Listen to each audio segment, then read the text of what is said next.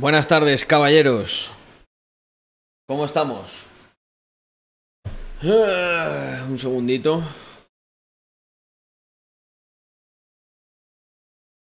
Eh, Hay una, hay una luz guapa hoy en este stream.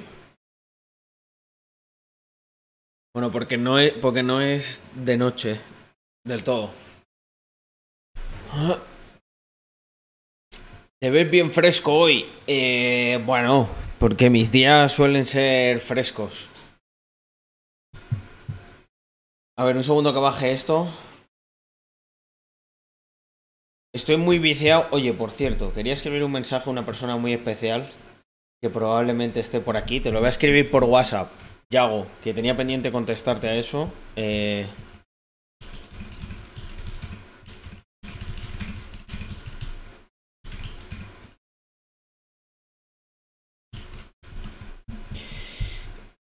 Lunes lo vemos. Bueno, hoy ha sido un buen día de sábado. Me he levantado tempranito. A pesar de que me, aco- me acosté un poco tarde y me, me costó dormir, pero... Pero bueno. Igualmente hice el esfuerzo, me levanté, cumplí con lo que tenía que hacer y... Y aquí estamos. Además, me ha dado tiempo hoy, estoy bastante contento porque me ha dado tiempo a, preparar un poco algunas cosas para este stream. La idea de hoy es pues estar aquí con mis panas de chilling, compartiendo esta tarde de, de sábado y sobre todo pasándolo bien. Entonces es posible que luego juguemos un rato. Eh, me apetece hacer drift o jugar a No Hesi. Pero también quiero que sea interactivo. O sea, tengo bastantes cosas para comentar que he visto que habían por ahí. Bueno, el caso Rubiales y todo esto no, no, no para, no frena. Vale, un segundo. Voy a poner la music. Ahí bajita. Y bueno, para mí el tema hace... Bueno, ha llovido, pero tengo un poco de calor yo. La FIFA le ha cesado, efectivamente. Bueno, si queréis, vamos, vamos de una a comentar este tema. Dame un sec, porque lo tengo por aquí. Ah, ah, ah. Vale, eh, pues bueno, esta es la noticia con la que nos levantamos hoy. Mis queridos amigos, la FIFA suspende con carácter provisional a Luis Rubiales de toda actividad relacionada con el fútbol a nivel nacional e internacional durante 90 días. Supongo que querréis mi opinión al respecto de esto, pues yo os la voy a dar. A mí lo que me parece es que estamos llegando a un punto de sinsentido en general en la sociedad que me preocupa bastante.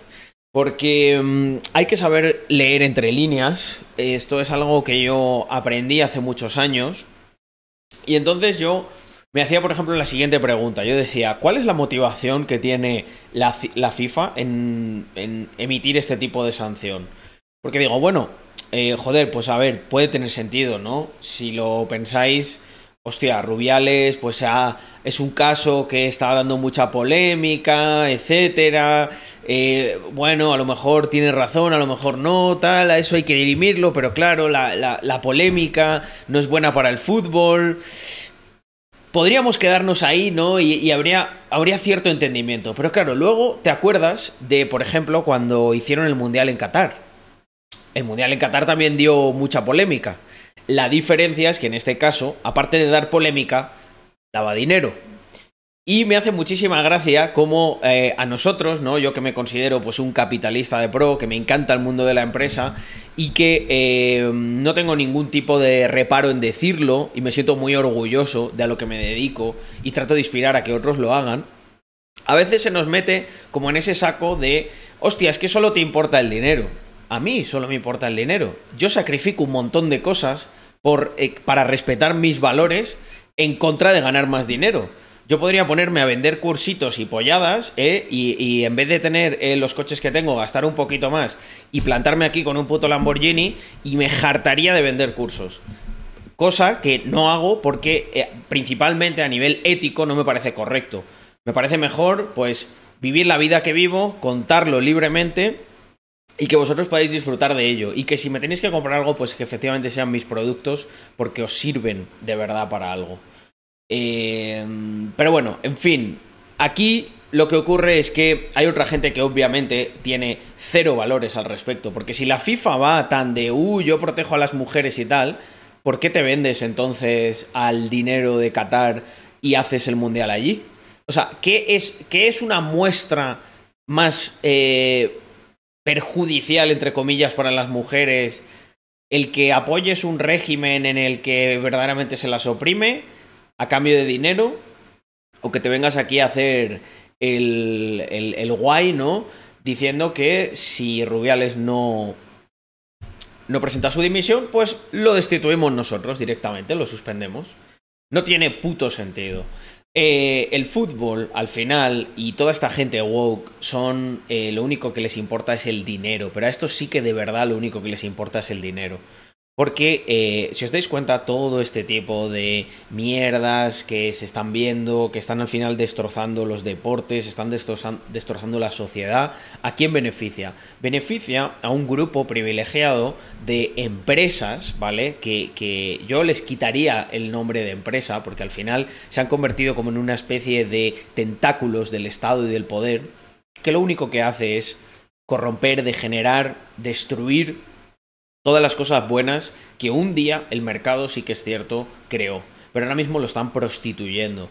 Entonces, pues bueno, permitidme que me descojone de que la FIFA suspenda con carácter provisional la actividad relacionada con el fútbol a nivel nacional e internacional durante 90 días de Luis Rubiales.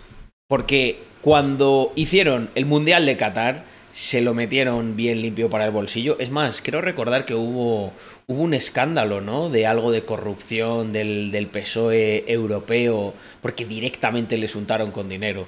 Pues qué queréis que os diga, gente. No me sorprende en absoluto. A esta gente sí que es lo único, lo único que le importa es el dinero. Son gente frustrada que no es capaz de generar dinero por sí mismo y cuando la y, que el mercado de manera voluntaria se lo provea. Entonces tienen que recurrir a este tipo de cosas para estafar, engañar, eh, torcer la verdad todo lo que pueden, simplemente para cumplir con una agenda política de aquellos que les pagan, porque esto está todo pagado. Si no hubiese dinero en estas cosas, la FIFA, ¿verdad? y fuera una organización independiente de verdad, no ocurriría esto. Pero hay una agenda, hay que seguirla, y el que paga, manda, sobre todo en estas cuestiones, ya os lo digo yo. Así que um, empezamos. Eh, bueno, y, para, y, para, rematar, para rematar, eh, hablando de agenda y de todas estas cosas, vais a ver algo que, bueno, yo bueno, vamos a verlo y no, me voy a guardar, me voy a guardar la, la reacción para mí. un segundo.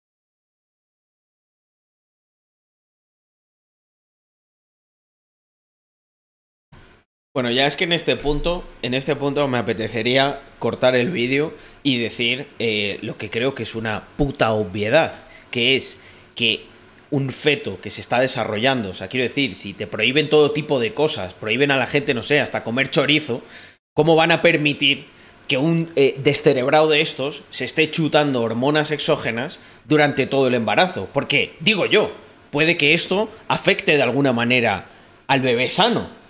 Eh, uh, ¿no se escucha? Un momento, que fallo. Vamos a repetir esta última parte. Es decir, aquel que nació mujer puede quedar embarazada, pero claro, para ser un hombre trans tiene que tomar hormonas continuamente. Y es obvio que que la madre se esté metiendo ese chute de hormonas mientras está embarazada, pues digamos que muy sano no es para el bebé. Actualmente, no, ¿verdad? Muestra que por muy mal que pensemos que está Progrelandia, siempre podemos estar todavía peor. Actualmente se recomienda que los hombres pero espera, espera que viene lo mejor, ¿eh? Espera porque viene lo mejor. Trans suspendan su tratamiento hormonal durante el embarazo. Por ejemplo, este es el caso de la pareja que tenemos en pantalla. Es decir, que actualmente la recomendación oficial se centra en recomendar lo mejor para que el bebé nazca sano. Pero, ¿cuánto tiempo durará esto? Pues teniendo en cuenta que para la...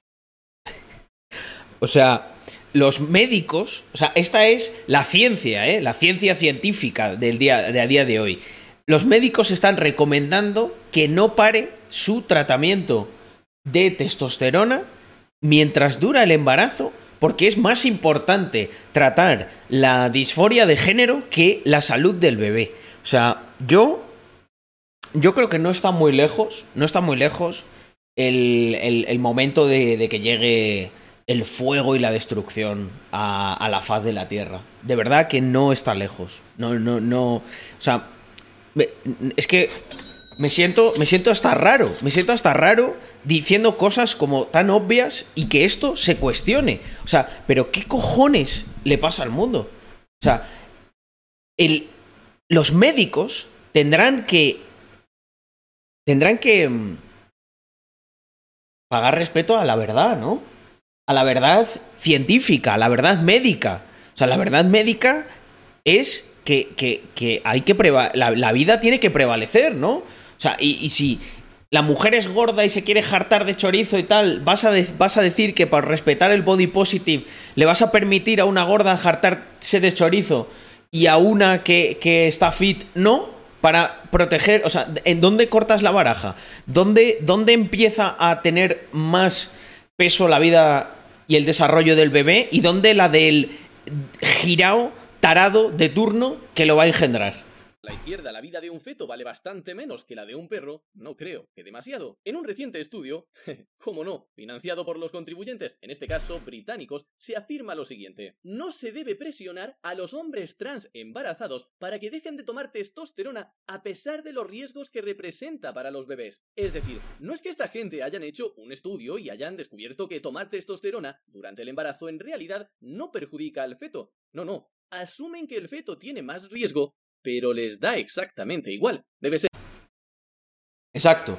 O sea, el estudio determina que esto es una práctica que es más riesgosa para el feto, pero se la suda que eso de proteger al bebé es cosa de fachas. Si las conclusiones de este estudio llegan a adoptarse alguna vez de forma oficial, se dará otra paradoja progre, pues si te quedas embarazada, te prohibirán tomar una sola gota de alcohol, pero te dirán que te metas un chute hormonal a voluntad. Yo por más que intento entender la mente de los científicos de este estudio, no lo consigo. Dicen que las recomendaciones actuales contra el uso de testosterona en el embarazo se centran demasiado en crear bebés normales. No, si te parece nos centramos en crear bebés anormales.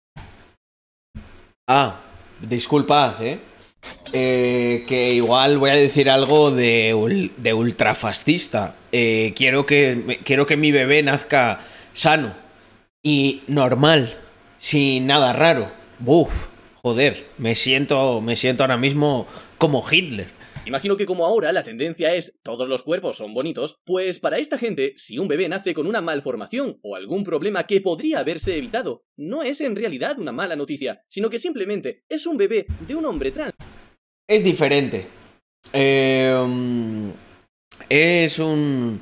Es una cosa que. Em, nada, que tenemos que respetar, porque son cuerpos no normativos. Y hay que aceptarlo. ¿Cómo Alexfu? ¿En dónde? El estudio contó con una financiación de medio millón de euros, medio millón de euros tirados a la basura. Y como curiosidad, y como suele pasar con esta ideología, los fetos más sensibles a esto serían los femeninos, es decir, el feminismo, destrozando la vida de las mujeres antes incluso de que salgan de su madre. La charopandi... Es que es increíble. O sea, es que esto es increíble. Eh, ya o sea, tú naces biológicamente mujer y te van a joder el sistema, el sistema endocrino porque te van a estar exponiendo. Eh, puede que tengas malformaciones en los genitales simplemente porque un tarado, un tarado que no, que no acepta su propio cuerpo, no, no, solo, no solo nos hace cargar con eso a nivel de, de coste para la seguridad social, sino que encima, encima va a generar un bebé con malformaciones que va a ser eh, enfermo crónico de por vida.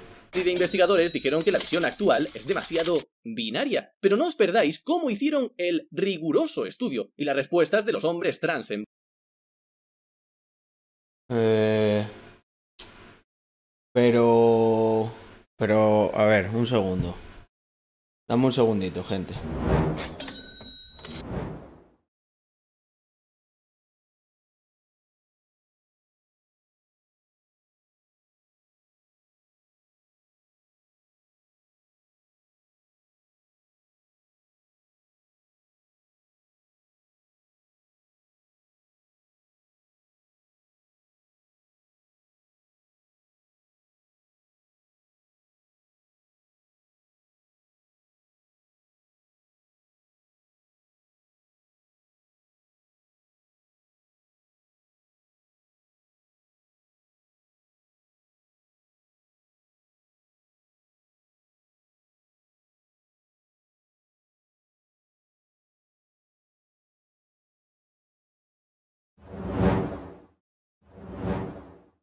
Continuamos. embarazados. La muestra del estudio fue de 70. 70 personas. Es decir, te dan un presupuesto de 500.000 euros y tú entrevistas a 70 personas. Alguien se lo está llevando muerto. Y es que, estadísticamente, esto vale lo mismo que preguntarle a un gato que te cruces por la calle. Pero veamos los testimonios. Se afirmó que la mayoría de los hombres trans a los que preguntaron tenían miedo de interrumpir su tratamiento durante el embarazo. Muy atentos ahora. Las preocupaciones eran las siguientes. Miedo a perder el vello facial, cambios en la voz y ser confundido con una mujer. Otros temían ser malinterpretados, es decir, que les confundiesen. Ah, o sea, espérate que estoy flipando con esto. El... O sea, un momento. ¿Les da miedo ser confundidos con una mujer? Y... Pero no por estar embarazados. Embarazadas. Sino porque les quiten la testosterona y se les ponga la voz un poquito más afinada. Ah, ah, perdón, vale, vale. Lo de, claro, lo de llevar un bombo en el, en el, en la barriga y un bebé, eso ya no es de mujeres. con una mujer. Y finalmente otros tiraron de ideología y dijeron que les daban igual los riesgos, que ellos querían ser un hombre embarazado. Es decir, estos padres están dispuestos a destrozar la vida de su hijo simplemente por no perder la barba o por lo que otra persona pueda pensar de ellos cuando se los cruzan por la calle. En fin, imaginemos para terminar la siguiente situación. Un hombre trans Esto es. es.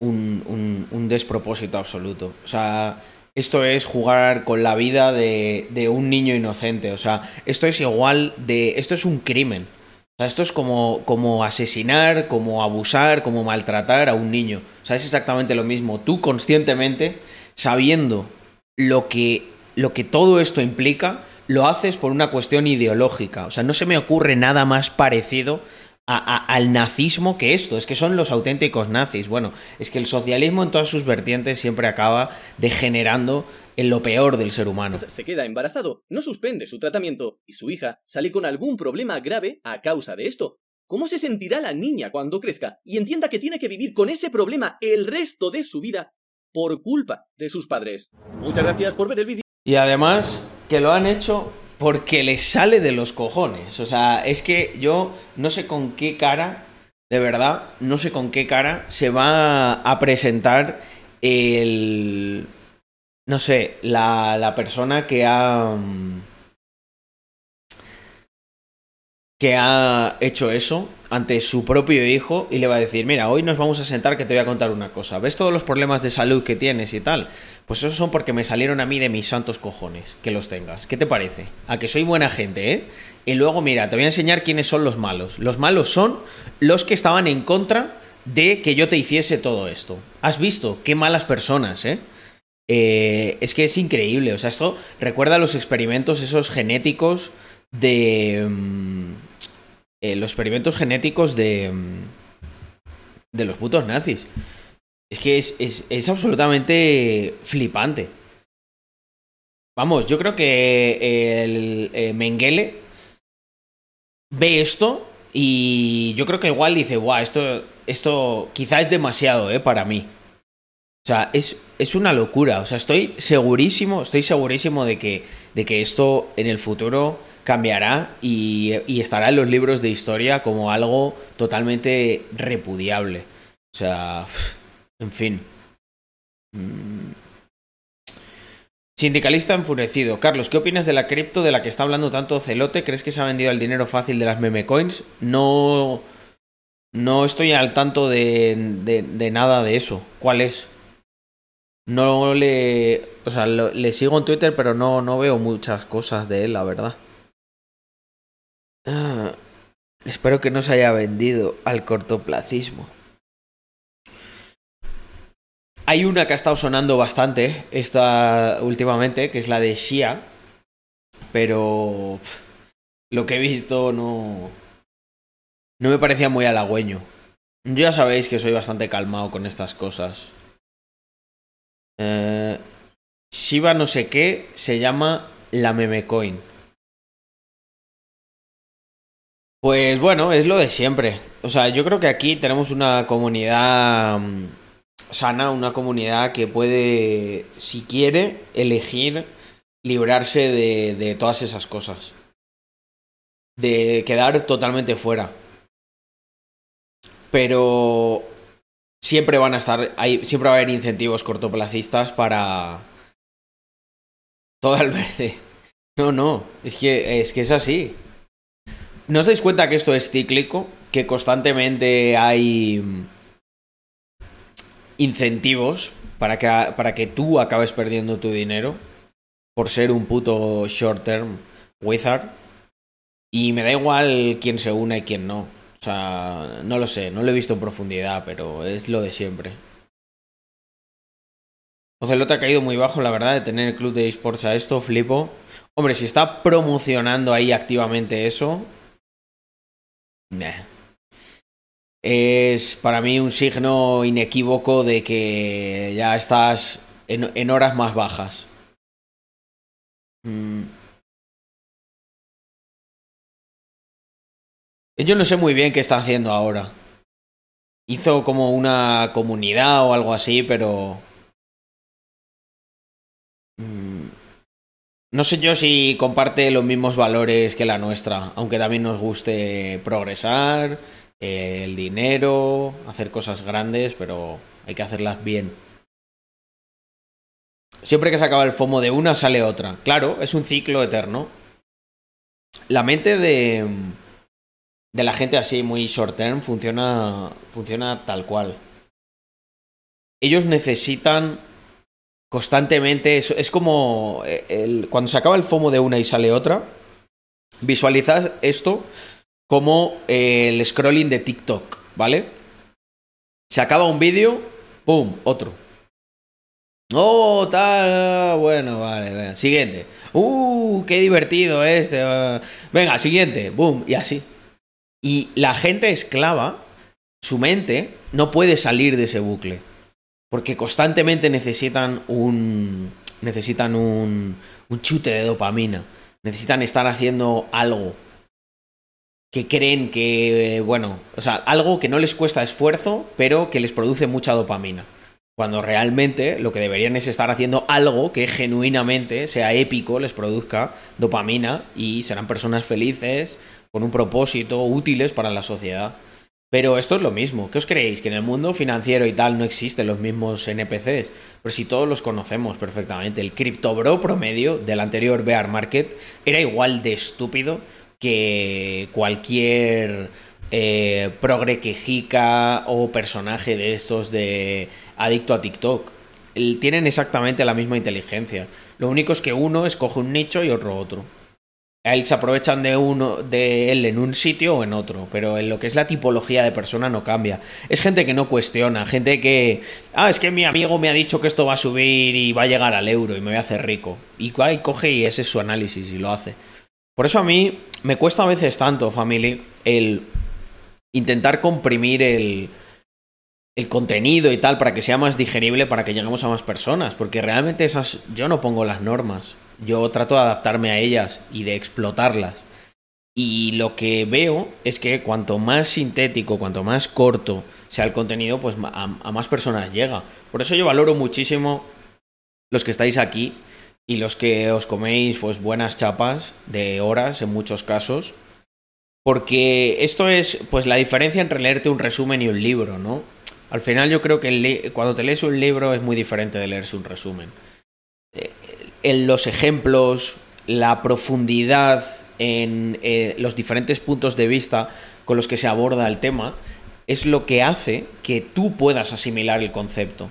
De la otra manera simplemente lo conoces, pero no lo asimilas. ¿vale? Lo lees, lo puedes llegar a entender y todo, pero eso es muy diferente de asimilarlo. Asimilarlo implica que tú lo incorpores en tu día a día, que lo entiendas en todas sus dimensiones y lo puedas aplicar en muchos ámbitos. Y con el contenido ocurre exactamente eso. Al final, en una red social como TikTok, no, quiero decir, no tienes mucho que comprender. El mecanismo es extremadamente sencillo. Eh, coges, haces así y el algoritmo va intentando entender cómo embrutecerte a base de entretenimiento y de chutes de dopamina baratos. Entonces, pam, pam, pam, tú estás ahí y la plataforma consigue su objetivo porque lo que necesita es que estés dentro de la plataforma. Pero no que tú saques un conocimiento mayor o algo así. Mm. Hostia, Chef Carlec dice, Carlos, es el primer stream que puedo ver desde que estamos en Suiza trabajo a tope y cuántas diferencias con Españita. En unas semanas pasaremos por Andorra a hacer una parada. Hostia, pues me molaría, me molaría que nos pudiésemos ver, ¿eh? Y me, contéis cómo está siendo todo ese tema en Suiza. Bueno, ahí vais a ganar mucha más pasta, vais a estar mejor y yo creo que va a ser un, un salto cualitativo importante. ¿Habéis hablado del Andorra Economic Forum? No mucho, la verdad, no mucho. Tengo que darle. Tengo que darle más caña. Intentó hacer algo parecido a Andrew Tate con un Discord que son 99 euros al mes y es como un círculo de alto nivel, networking y tal. A ver, yo sé que mucha gente quiere imitar a Andrew Tate, pero hay una gran diferencia entre Andrew Tate y ellos. Andrew Tate lleva 10 años haciendo todo tipo de cosas eh, para ganar el estatus que tiene.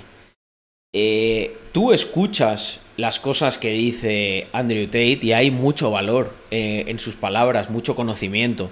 Entonces luego, pues probablemente eh, pueda, pueda permitirse el lujo de cobrar a la gente por llegar a un nivel mayor de interacción. Pero es que en el caso de, por ejemplo, de Ocelote, que yo lo, lo, defendí, por ejemplo, con el tema este de cuando salió con Andrew Tate y tal, yo no le veo a alguien que o sea, quiero decir, tú te metes en el Twitter de Ocelote y no sé, no veo, no veo que sea una persona que aporte una barbaridad, cuando podría hablar de, por ejemplo, cómo es llevar un equipo de esports, eh, cómo son las finanzas internas, cómo se consigue la barbaridad de inversión que consiguió, cómo se gestiona, cómo se hace rentable todo eso. O sea, habría horas y horas que serían súper interesantes de escuchar de Ocelote. Pero yo, en concreto, a Ocelote no le veo que aporte eh, mucho valor. Entonces, TikTok en China, que se llama Doujin, efectivamente, muestra contenido educativo y militar. Aquí bailes. Bueno, Andorra Economic Forum es un evento que, que estamos patrocinando y organizando. Dame un segundo. Eh, que os lo enseño.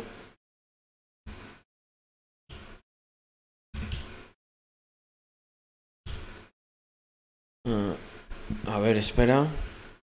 Un momento, que tengo aquí mucha cosa.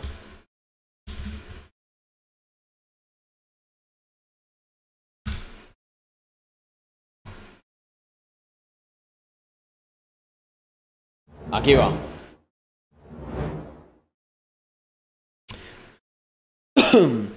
Andorra Economic Forum lo que busca es ser pues un, foro eh, internacional que reúna economistas, altos directivos y empresarios más destacados de habla hispana.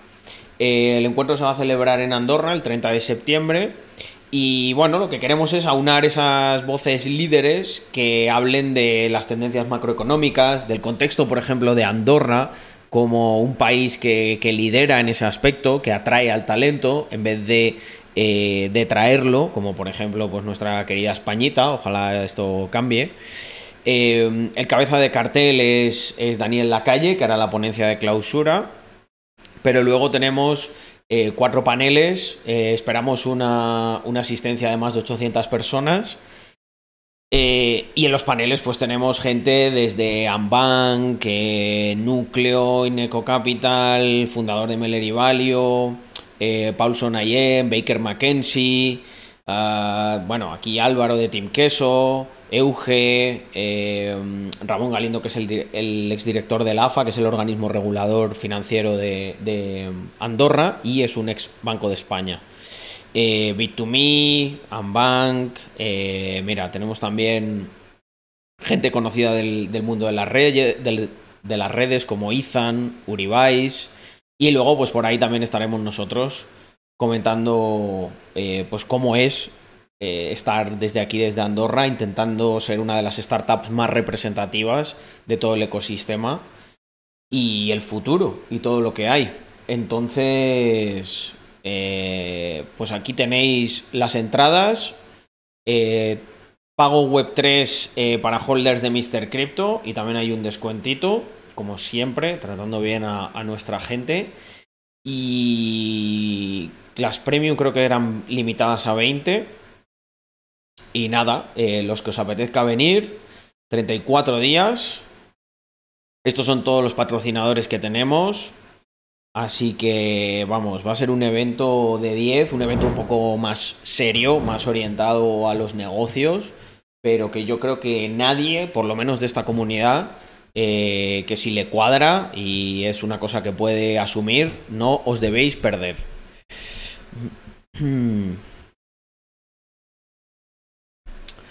Mariscada o chuletón sindicalista hecho, te decimos algo hemos enseñado a un compi suizo la frase de capitalismo, ahorro y trabajo duro. Molaría mucho como un clip de él diciéndolo así, con acento guiri. Ah. Mm. Ah. dice Carlos, yo antes era un descuidado con el dinero y me metí en cosas que no debí, con temas de eh, deudas, con coches nuevos. He trazado un plan para liquidarlas todas en cuatro años y me estoy ciñendo a él sin desviarme, fenomenal. Eso es lo primero que hay que hacer, como intentar limpiar la deuda así más, más tóxica. Aparte me he educado en finanzas muchísimo, ahorro y estoy construyendo un fondo de emergencia aparte de trabajar y echar eh, horas, todas las que puedo, en mi curro. Soy camionero cargador. Voy a terminar la formación de FP que tengo a medio. Me jode bastante haberme equivocado tanto, pero ya estoy en el camino correcto. Gracias por difundir esa mentalidad de ahorro y esfuerzo. No hay no hay tal cosa como, como, llegar tarde a nada en esta vida, a no ser que, que, te mueras y si te ocurre eso, no, no te vas a dar cuenta. Por lo tanto, creo que cualquier momento es buen momento, cualquier edad es buena edad para tratar de mejorar.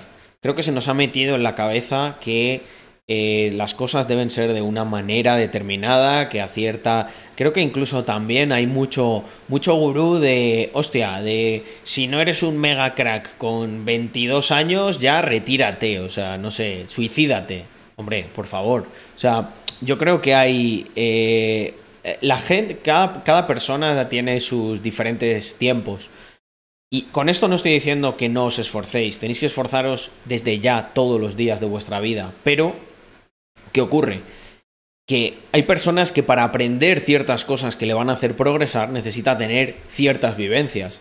Y esas vivencias, pues hay gente que a lo mejor las tiene eh, con un shock ahí muy temprano y hay otras que las tienen a lo mejor de una manera más digerida poco a poco a lo largo de, varios años. Y hasta que no llegan como a ese punto de inflexión en el que se dan cuenta de que efectivamente algo hay que cambiar, pues no, no son capaces de, de, iniciar ese cambio porque no son conscientes de él. Pero no pasa nada. O sea, una vez, una vez eso se da, ya mm, yo creo que lo importante es, si consideras que te has dado cuenta tarde, que, que aprietes, que vayas con buen ritmo. Mirad, esto creo que nunca lo, lo conté en, en stream, pero Yo me acuerdo en esa época de con 18, 19 y tal, yo había repetido eh, uno o varios cursos, no lo sé. Y me acuerdo que tenía um, unos amigos, entre comillas, en esa época, eh, que siempre me criticaban eso. Y decían, joder, es que mírate, eh, vas tarde, no sé qué, nosotros ya nos vamos a meter en la universidad y tal. Bueno, estos amigos, entre comillas, que por cierto, si ve alguno de ellos esto, no hard feeling, ¿sabes? Pero sabes que lo que voy a decir es verdad. Soy como no sé, 50 veces eh, más exitoso que ellos en cualquier ámbito. ¿Por qué? Pues porque yo al final es verdad que entré tarde en esas cosas, eh, pero apreté mucho y nunca perdí el tiempo. Estaba con mi mente en otras cosas.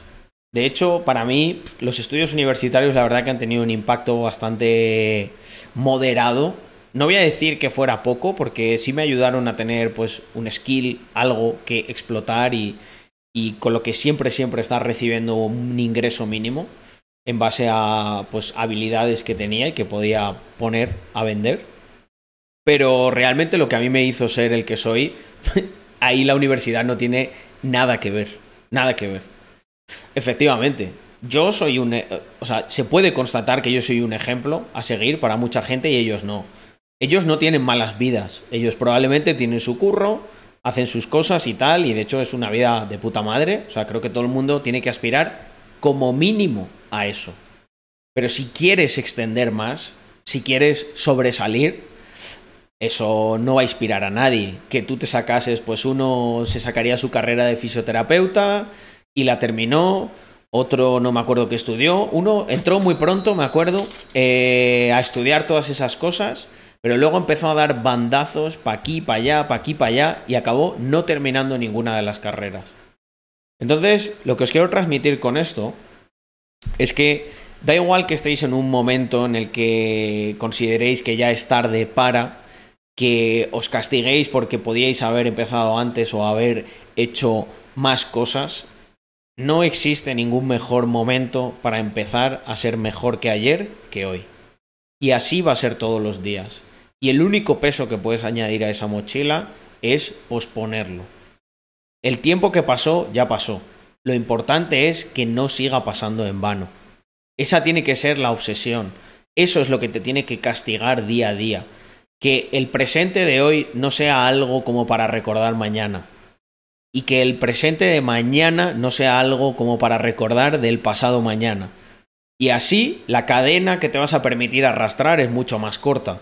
Porque vas a decir, oye, ya llevo una semana no queriendo ser el que soy. Es hora de cambiar. Y da igual, porque yo creo que al principio el problema que tiene la gente es que se intenta poner metas extremadamente altas. Te vas a sentir muy bien simplemente haciendo algo que no hacías los días anteriores. Un peque cualquier pequeño reto. O sea, y esto, si no me creéis, comprobadlo, incluso los que ya os retáis. Añadid una cosa los siguientes siete días y luego a los siete días mirad hacia atrás y reflexionad y ved cómo os sentís por haber cumplido con esa pequeña tarea los, siete días que los siete anteriores no estabais haciendo. Este es el truco. Tú lo que tienes que hacer es ir creando un stack de cosas que no hacías y que empiezan a ser una rutina y acabas haciendo por defecto. O sea, yo hay muchas cosas que no tengo ni que plantearme. O sea, yo eh, sé que tengo que tener muchas conversaciones, que tengo que hablar con un montón de gente, que tengo que cerrar eh, cosas, que tengo que estar siempre cultivando mi mente, que, en vez de ver 80 vídeos chorras de TikTok, eh, escuchar un podcast de un CEO de una empresa norteamericana me puede dar insights que me hagan crecer al siguiente nivel en lo que yo estoy haciendo. Y es que lo hago por defecto. Sé que si voy a hacer la compra, la comida que tengo que comprar es fundamentalmente proteína y cosas que me vienen bien. Y ya está, no pienso, ejecuto. Hubo un tiempo en el que tuve que plantearme esas cosas y pensarlas. Pero el peso de la rutina, el peso de la disciplina y el compromiso es lo que, es lo que forja imperios. Porque al final es una cosa que va rodada. Yo no tengo que plantearme grandes cuestiones eh, operativas todos los días. Va rodado. O sea, esto se hace y punto. Y lo único que pregunto es por qué cojones no se ha hecho. pero no estoy teniendo que plantear, plantear, eh, plantearlo. ¿Me explico? Es como que lo que para el que está empezando es un mundo, para mí no es ni siquiera el baseline. Es algo que ya eh, está dado por hecho en todos los ámbitos. Entonces tú a partir de ahí, claro, lo que construyes es escalas todavía, magnitudes mayores. Porque como lo que es el baseline es la vida soñada para la mayoría de la población, eh, eh, es, tú te condicionas mentalmente a que tiene que haber siempre algo más. Tienes que ser, tienes que, no sé, es que todos los días hago, hago eso. O sea, me pregunto, no sé, me estoy tomando el café y le pongo... Antes me tomaba un café con leche, que la proporción pues sería un 70% leche o algo así, eh, un 20, un, un 75-25. Ahora lo hago al revés. Ahora lo mejor es un 75% café, un 25% leche y le echo un poquito de agua. Y, y, pienso constantemente en eso, ¿no? En, oye, llevo ya un tiempo así, voy a probar a que sea un 10. Y es como que ya consigues otro, otro reto más. Ya puedes pasar toda la mañana eh, sin cortar el ayuno en absoluto porque estás Estás haciendo las cosas como deberías, pero no las haces de golpe. Es, ahí es donde cometéis muchos, es el error. Queréis hacer todo de golpe. quiero ser Carlos en un año. Eso es imposible. Y no me vengas con el rollo de, pues hay gente que con tu edad tenía... Por supuesto. Prueba a esforzarte. Prueba, prueba a hacer un pequeño stack y si cumples con él, añade, añade, añade, añade, añade, añade. No pares de añadir. Yo no te estoy diciendo que no añadas. Lo que, lo que te estoy pidiendo es que no lo hagas de golpe. Y a lo mejor acabas siendo, muchos de vosotros acabaréis eh, alcanzando hitos eh, y éxitos mucho mayores de los, de los míos eh, en, los mismos tramos de edad. Pero os aseguro, os aseguro que no Nadie que quiera conseguir eso tiene que empezar de golpe. ¿Caes en alguna tentación? ¿En algún momento has tenido una pequeña derrota mental? Por supuesto. Todos las tenemos. Em, es una... A ver, un segundo. Espera. Es que este es muy a saco.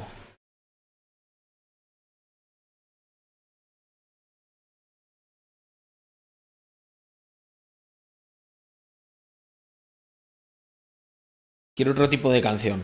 Ya está. Esto nos pasa a todos. No somos dioses, somos humanos. Tenemos eh, pequeñas tentaciones. Eh, os puedo describir varias de a lo largo de esta semana. Eh, por ejemplo, el otro día, ayer creo que fue, cené, hice un after work. Que sé que me vais a decir, bueno, tampoco es para tanto. Es verdad, porque lo, vamos a. Lo voy a tratar de corregir. Lo voy a tratar de corregir a lo largo de este fin de semana. Pero a cuando terminé el stream de productividad, en la oficina, pues me fui de after work y me zampé unas quesadillas gringas y unos tacos al pastor. No era la mejor cena, aunque sí que es verdad que puede, y una, y una pinta de cerveza ahí importante. No era la mejor cena, estaba muy rico, muy muy rico, pero hostia, me, me cebé, llegué, llegué un poco cebado. Y lo que pensé es, bueno, me he comido eso, vamos a considerarlo como el. Vamos a considerarlo como el cheat meal. Y lo que hago es a lo largo de hoy sábado y domingo, pues como excelentemente bien. Y hoy he comido súper bien. He hecho mi ayuno, como marca mi religión, hasta las tres y media o cuatro de, la tarde. Y luego he tomado unos lomos de, de, salmón a la plancha con eh, un poquito de pampita y hummus. ¿Qué consejo o empleo me recomiendas para empezar a trabajar en Australia? Eh, poca cosa, eh, Yelkodare. Simplemente que empieces ya a hacer todas las diligencias pertinentes para moverte allí. Y, yo conozco a mucha gente que ha empezado en curros súper básicos, o sea, literalmente de lavaplatos o algo así, y voy a hacer algo que creo que te puede ayudar todavía más, que mi consejo, que es hacer un llamado a toda la gente de la comunidad que está en Australia. Si escucháis esto ahora, en directo o en el futuro, Yelkodare en Twitch, creo que agradecería muchísimo un mensaje o algunos tips ahí de apoyo para emigrar. Mm. Ayúdame a evitar problemas. Ah, no, coño. Digo, si este. he leído un mensaje mío propio.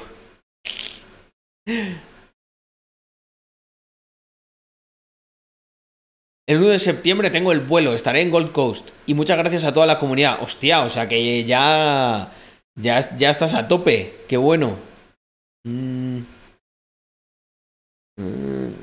Buenas, buenas tardes, Cristian. Por aquí, fino. De chilling. Con los panas. bueno. Darme un segundito. Porque tengo aquí. Bueno, hemos estado comentando lo del, lo del foro. Eh, mira, estos días con el tema este de Rubiales hay, hay mucha. hay mucha bazofia, ¿no? En los medios, se ha visto. Pero es que esta me ha hecho mucha gracia, quería compartirla con vosotros. Es como decimos a esta hora de ese comunicado de las jugadoras que va a salir ya en breve y les comentábamos última hora otro jugador que anuncia que no va a ponerse otra, otra vez la camiseta de la selección hasta que no cambien las cosas, hasta que no se vaya Luis Rubiales. Jesús Vallejo se suma a esa decisión de Borja Iglesias. Volvemos enseguida, más a la tarde, con más.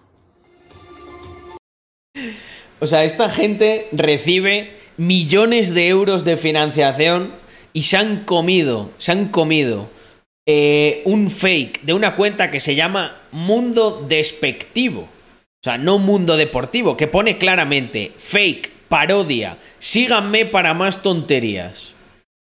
Vale. Eh, que, tiene hasta el contexto añadido de Twitter. Bueno, pues los iluminados de la sexta, ¿no? Que son los eh, estos son los que verifican, ¿eh? Estos son... Uh, estos son los listos, como siempre. Nosotros somos los tontos. Pues se la han comido, pero vamos, como unas lentejas, ¿eh? Es que se las han comido enteritas. Madre mía, ¿cómo se puede ser así? De verdad.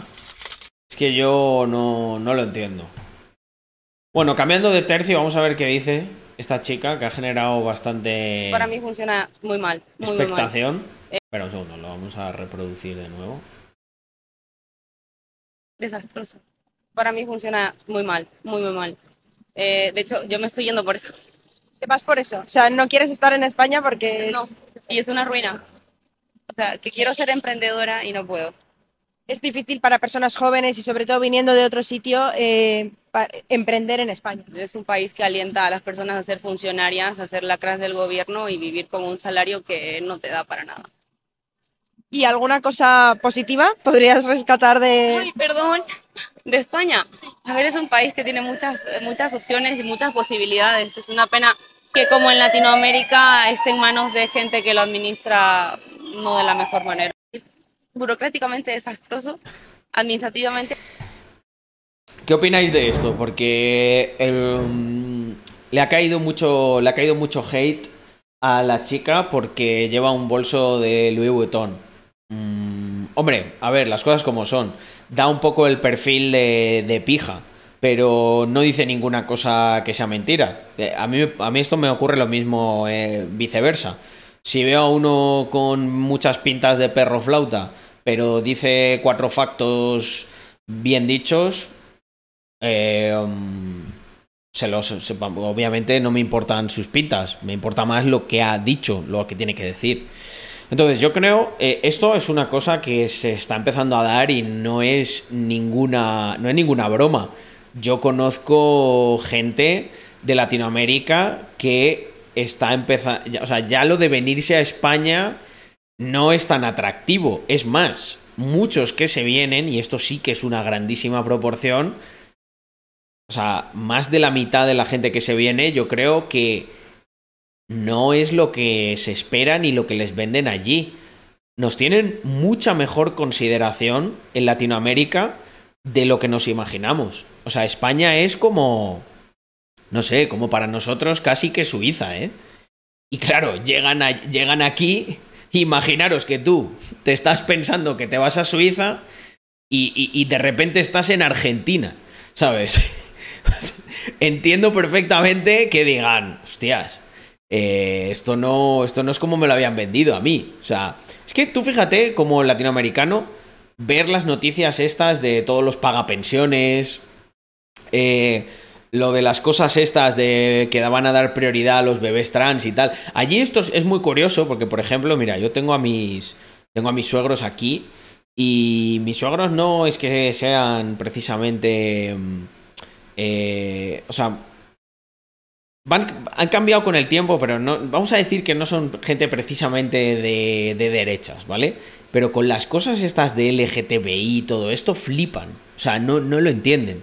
Ellos dicen, no, pero eso, eso no es defender a la clase trabajadora. O sea, ellos, para que os hagáis una idea, lo más parecido a lo que son, yo creo que ellos se entenderían relativamente bien con... Es que son una mezcla, son como... Es una bipolaridad ahí, ahí. Entre Juan Ramón Rayo y Roberto Vaquero está la cosa. Pero es que si tú, o sea, yo por ejemplo respeto, respeto mucho a, a, a Roberto Vaquero, aunque haya cosas que obviamente no vamos a estar en absoluto de acuerdo, pero macho, me parece una persona con, con cierto sentido de, del honor y con una ética respetable. Es verdad que a lo mejor luego, llegado a cierto punto, quizá él haría cosas que no me parecieran nada éticas, tal. A lo mejor él también lo piensa de mí, él piensa a lo mejor que, que, pues yo, eh, si en un país la, el coste de vida es más bajo, pues hay que ajustarlo y si eso implica que se pague un salario de un euro la hora, porque allí con un euro la hora eh, está, vives de puta madre, pues eso es lo que hay que pagar y él a lo mejor piensa que eso es inmoral y todo lo que sea, aunque yo creo que hay una justificación eh, razonable de por qué puede ser así y no estarte muriendo de hambre. Yo obviamente no quiero que la gente se muera de hambre, todo lo contrario. Lo que quiero es que gracias a su trabajo se puedan autoproveer, que es la, mejor protección social que existe. Entonces, dicho esto, eh, la gente de Latinoamérica flipa con muchas de estas historias. Pero flipan a niveles que no os podéis ni imaginar. O sea, en plan de, no, no, no, no me puedo creer que eso sea así.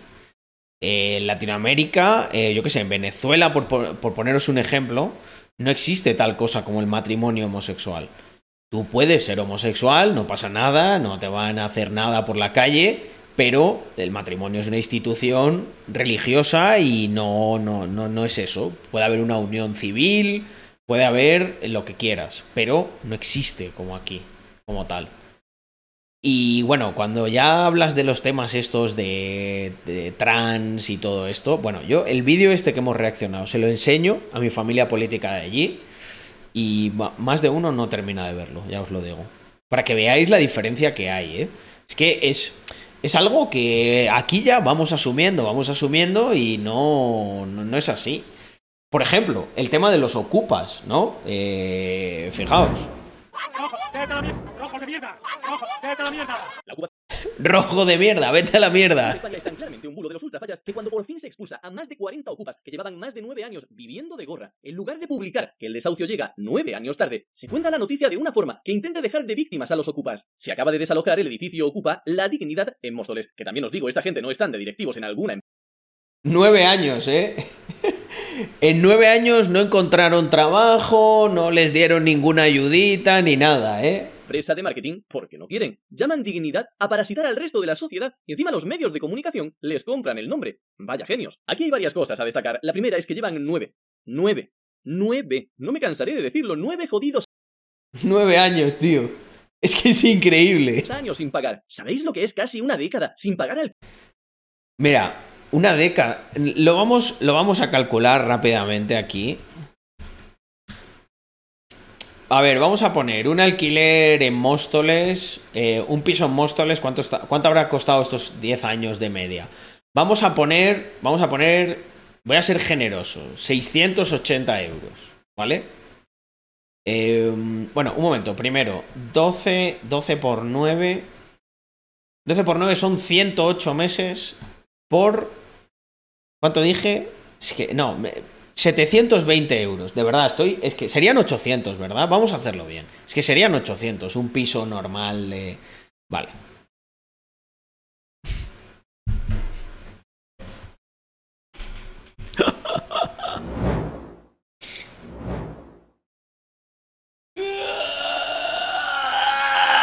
Dios. Preguntan por aquí en el chat de manera inocente, gente, porque a veces nosotros pecamos de inocentes. Nos dice Rebel ZFX, ¿habrán ahorrado?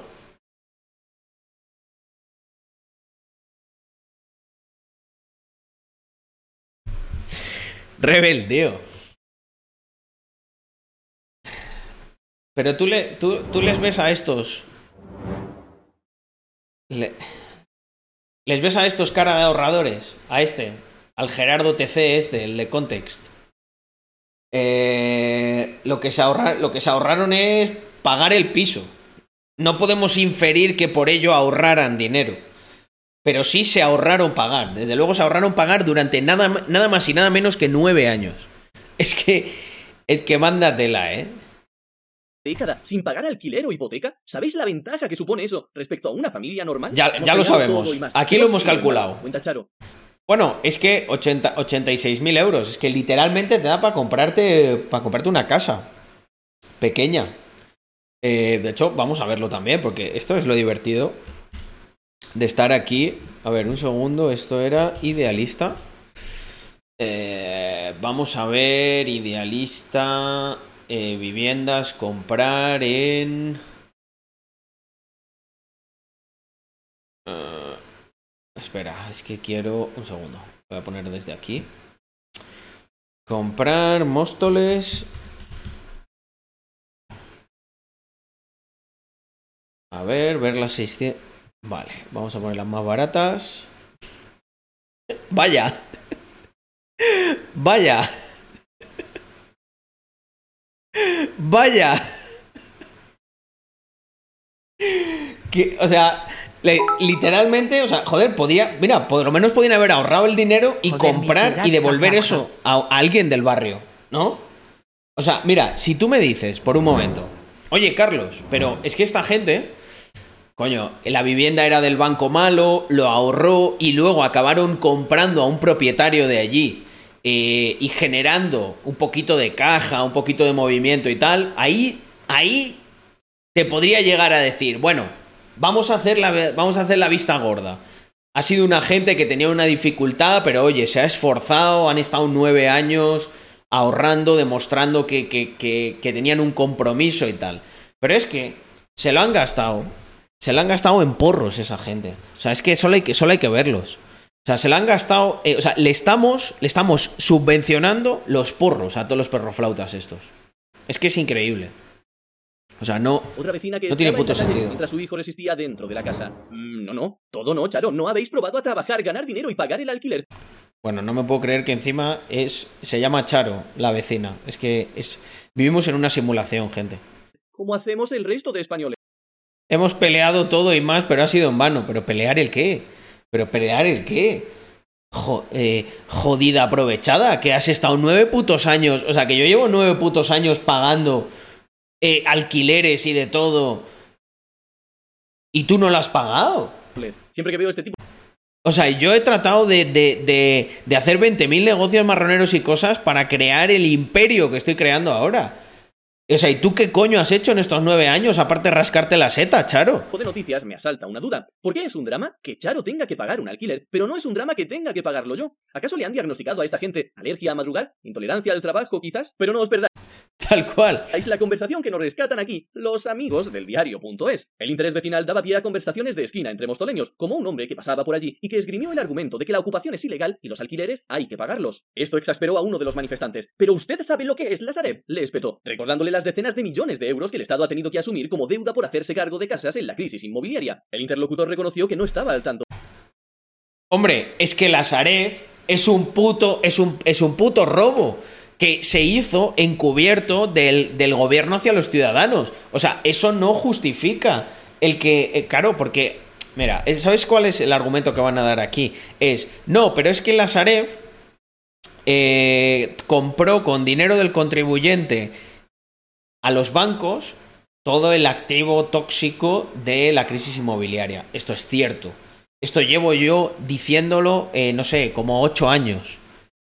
Pero eso lo que tendría que implicar es que la gente esté en contra del gobierno, no que encima cojan, ocupen y que ahora el gobierno vea que esta es la nueva manera de estafar al contribuyente, que es permitiendo a gente que del dinero que nos quitaron y que compraron a precio de mercado, que eso fue un robo, la Sareb, como funcionó, es que le compró el activo a los bancos a precio de mercado cuando había caído un 40%, por lo tanto asumió esa pérdida con el erario público. Pero es que encima ahora nos van a seguir, porque han vendido todo eso con pérdidas, y ahora encima han dejado eh, a la gente que ocupe y eso sigue redundando en que los contribuyentes que contribuyen estén financiando las medidas sociales encubiertas del, de, mm, e ilegales del gobierno, que es permitir a los ocupas ocupar.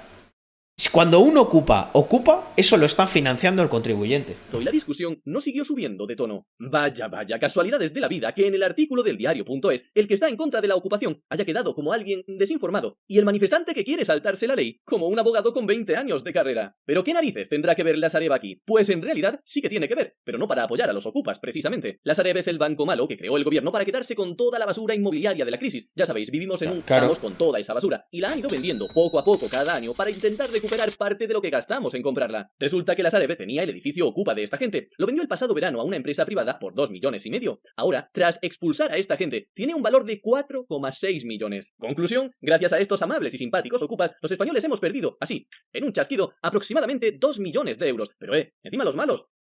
Bueno, esto a escala. Somos nosotros.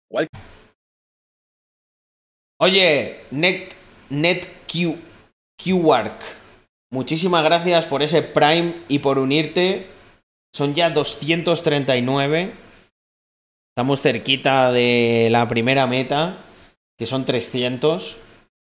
Y se está notando ahí, ¿eh? La recurrencia del stream y el apoyo. Muchas gracias. Creo yo que es el razonamiento de esta gente. Pues, ah, no, como esto es propiedad del Banco Malo, como es propiedad del Estado, pues patadita, me meto aquí y aquí me quedo viviendo hasta que el señor decida llamarme. Y lo de trabajar y pagar el alquiler, pues para los pringaos de los fachas esos. Y por si alguien tiene todavía dudas de a qué partido votan los ocupas, estos, después del desahucio, se fueron a encarar con la gente del Partido Popular en su sede, en Móstoles. Espérate que me interesa aquí lo que pone Ione Belarra. A ver, qué divertido. Todas las viviendas de la Sareb tienen que formar parte del parque público de vivienda. El derecho a la vivienda tiene que estar por encima de los fondos buitre. Es intolerable que esto suceda. El problema es que luego no podrías vender ese activo si lo tienes lleno de gente eh, que no va a querer pagar un alquiler a precio de mercado. Por lo tanto, si no lo pierdes por un lado, lo pierdes por otro. Lo que pasa es que obviamente esto está en un plano intelectual que para gente como Yone Belarra pues se le escapa. Partido Popular en su sede, en Móstoles.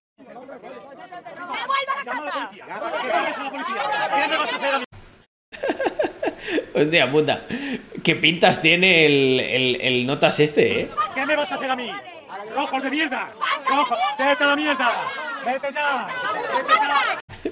Me hace mucha gracia que ahora eh, se cabrean de. Nos ha dicho rojos de mierda. Bueno, como si vosotros no llamaseis fascista hasta, no sé, hasta el que te vende el periódico porque no te ha saludado en inclusive. Ha dicho rojos de mierda.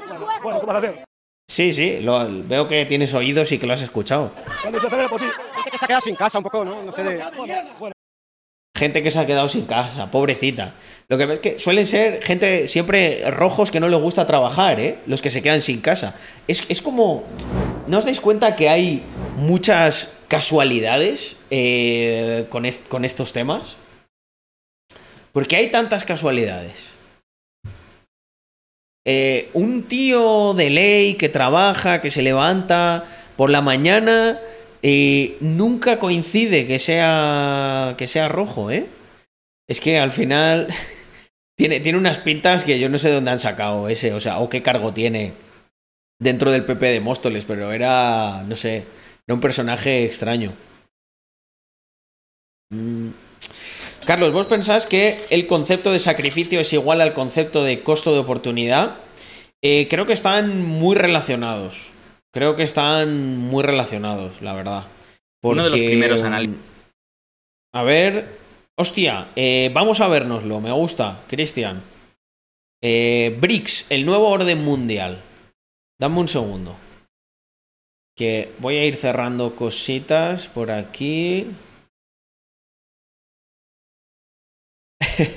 Nueve años de ocupas. Es que es, es increíble esto, ¿eh? Esto es increíble, amigos míos. Esto es increíble. A ver, un segundo. Uh... Venga, va. Estaba pensando, me quiero tomar algo. Creo que me voy a hacer un batido de proteínas. Eh... Lo voy a ir poniendo esto. Bueno, voy a verme una parte y luego, y luego voy. Análisis geopolíticos que realicé tras aterrizar en China en el año 2006 fue la infravalorada emergencia de un nuevo hegemón mundial. No se venía una crisis, se venía un cambio de ciclo, y lo podíamos anunciar sin frotar la bola de cristal, solamente observando en un puerto la velocidad de carga de los contenedores. Aunque a lo que se vivió en los años posteriores lo llamaron crisis, se minimizó el ascenso de China, tras ello se ridiculizó es verdad que en el 2008 para China no hubo crisis. El plan de la nueva ruta de la seda. ¿Por qué? Fueron muy listos. Ellos ahí eminentemente exportaban. Pero como sabían que las exportaciones iban a caer por eh, la crisis de deuda en Occidente, empezaron a estimular el comercio interno, comercio doméstico. Y esto fue la hostia, porque ya el comercio doméstico empezó a colocar a China en los estándares de un país del primer mundo. Y ya sí, en la última década hemos empezado a observar cómo China, o como mínimo las noticias sobre China, asustan. Pero el mundo se ha replegado tras su líder y aunque las estadísticas... Mira, una cosa, dice Netwar algo que me parece muy destacable. Dice, he sido rojo y currante eh, toda mi vida hasta 2018. Nunca me aproveché de nadie como esta gentuza. Es que originalmente, originalmente, los postulados de izquierdas, yo creo que lo que buscaban es defender al trabajador. Igual con una óptica que a lo mejor no es la que yo comparto. Pero ese era su leitmotiv. Pero es que el problema es que desde hace mucho tiempo la izquierda no defiende a los trabajadores. O sea, de hecho, los trabajadores son sus vacas sus vacas lecheras que están ordeñando todo lo que puede para financiar a los intelectualillos eh, y raritos que hacen ruido y que hacen películas y mierdas de estas. Pero son los propios trabajadores los que no están recibiendo nada a cambio y están financiando. O sea, yo si por ejemplo fuera un tío de izquierdas, de barrio obrero, de Vallecas, tal, y ves a personajazos como el Eduardo Casanovas y esto diciendo, necesitamos más dinero público. O sea, a mí es que me, se me inflarían los huevos que no me cabrían ni en el, ni en el metro para entrar por las mañanas. Pero este es el cambio de paradigma. Pero sobre todo la realidad que en muchas ocasiones deja en evidencia las mediciones ponen en jaque el liderazgo de Estados Unidos, Occidente como un todo, un supuesto todo, sí intenta retrasar lo inevitable. La desunión europea ha facilitado el rescate de una organización anacrónica cuyos enemigos habían desaparecido hace 25 años. Más allá de la OTAN, la ONU se declara incompetente para gestionar nada. Nunca lo hizo, pero al menos se mantenía la farsa, hoy es un reflejo perfecto de cómo funciona el planeta, pero las potencias han movido ficha en los últimos años para lograr multilateralidades alternativas. ¿Qué significa esto? Desde el lado estadounidense, organizaciones que me permitan mantener mi posición dominante, nada de multilateralidad, mi mundo unipolar no permite disidencias, y desde el lado chino, lo mismo. Solo que viniendo desde abajo se necesita apoyar la retórica del multilateralismo. Ya sabéis, proponen un mundo multipolar los que no pueden imponer su unipolaridad. La historia quizá no se repite, pero rima. La Unión Europea ha sido un caos organizativo. Muy, muy acertado este análisis. Tremendamente acertado, porque efectivamente yo creo que ahora se está hablando de multipolaridad porque no son capaces de, de que haya esa unipolaridad. Pero eh, creo que esto es una cosa muy beneficiosa porque el modelo, el modelo occidental está absolutamente corrompido. O sea, yo muchas veces, mira, eh, Suiza es un sitio al que me gustaría ir, pero si Occidente sigue por el camino que está, un sitio que Andrea y yo también valoramos es Singapur. Singapur me parece la hostia. Porque Singapur tiene esa parte de puedo operar ampliamente en el sudeste asiático, en todo el mundo. Eh, no sé, me, sudeste asiático, em, lo que pasa es que Emiratos no me gusta, es una vida muy, muy frívola, pero buah, Singapur me flipa. tan exitoso que muchos políticos se han lanzado a imitarlo. Claro, al Mercosur le faltaban Alemanias, no se puede hacer algo así solo con Grecias. Ojo, siempre podemos doblar la apuesta y si no nos funciona, huyamos hacia adelante y creemos una moneda común. En eso los asiáticos ya le dijeron a China que ni hablar, o, como lo dicen ellos más educados, sigamos hablando. El NAFTA funciona relativamente bien, sobre todo porque uno manda y los demás obedecen. Ese modelo autoritario a los chinos también les encantaría, pero todavía no encuentran a su México y a su Canadá, ni sabrían cómo gestionar ese threesome tan tóxico. Para maltratar en público hay que valer. Debes contar con la sumisión de los medios, la complicidad de los transeúntes y la represión del... Luego vemos unos vídeos de esos de peleas que me apetece muchísimo. Hay una calle de fiesta de Nueva Jersey o algo así que siempre graban. Por favor, seguro que alguno sabe. Eh, o sea, este vídeo, este, el B-roll este, viene de ahí.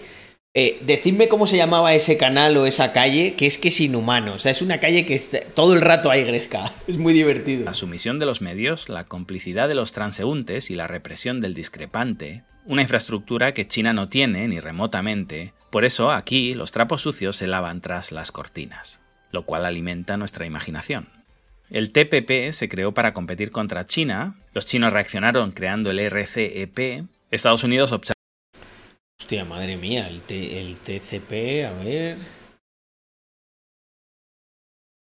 Joder, me pierdo con esto, ¿eh? Observando el panorama, dejó en la estacada a sus socios del TPP. Al final nunca creyeron en el comercio. ¿Para qué perder el tiempo retirando aranceles si nunca hemos creído en ello? La globalización es... Uf, es que Joder, es que es una pena, tío. Estados Unidos se ha, se ha rendido a, los burócratas. Estaba muy bien cuando os moríais de hambre y os inundaba el mercado con mis artículos, pero se nos ha ido un poco de las manos y ahora queréis venderme también vuestros productos a mí. En efecto, Estados Unidos se largó del TPP. Claro, no quieren... Esto es una cosa que Estados Unidos a veces es muy proteccionista con esto. Porque, claro, eh, Estados Unidos lo que ha querido tradicionalmente es exportar y vender. Pero ya lo de que, de hecho, las patentes, las patentes se las inventa Estados Unidos porque no quería que productos extranjeros compitiesen con productos nacionales. Entonces, crean las patentes y obviamente eh, se las dan preferentemente a las empresas norteamericanas. Esto hay un caso con las cafeteras italianas, que fue creo que muy, muy, muy famoso, en el que directamente el tipo de cafetera italiana, que era el, que, el, mejor, el que de verdad funcionaba, el que creo que a día de hoy pues todos conocemos, los cabrones de los estadounidenses le dieron la patente a una empresa ahí que ni se sabe y durante años las, las cafeteras italianas tenían que pagar una especie de royalty a la empresa estadounidense para poder vender allí. Es que, por eso digo que, gente, hay que, hay que ser de verdad, esto es una cosa que, mira, me cambio la cámara y todo, os ruego, os imploro. Hay que ser honesto intelectualmente. Aunque a mí me guste eh, los valores fundacionales de Estados Unidos, su modelo, etcétera, al pan pan y al vino vino. Hay muchas cosas que no están bien hechas. No seáis fanáticos, no seáis grupis ni de políticos, ni de países, ni pollas. Tened vuestro propio criterio. Porque yo creo que si todos fuéramos así, Tendríamos una óptica mucho más abierta para mejorar y perfeccionar los modelos y sistemas que tenemos. O sea, esto es como, por ejemplo, cuando tú eres el jefe.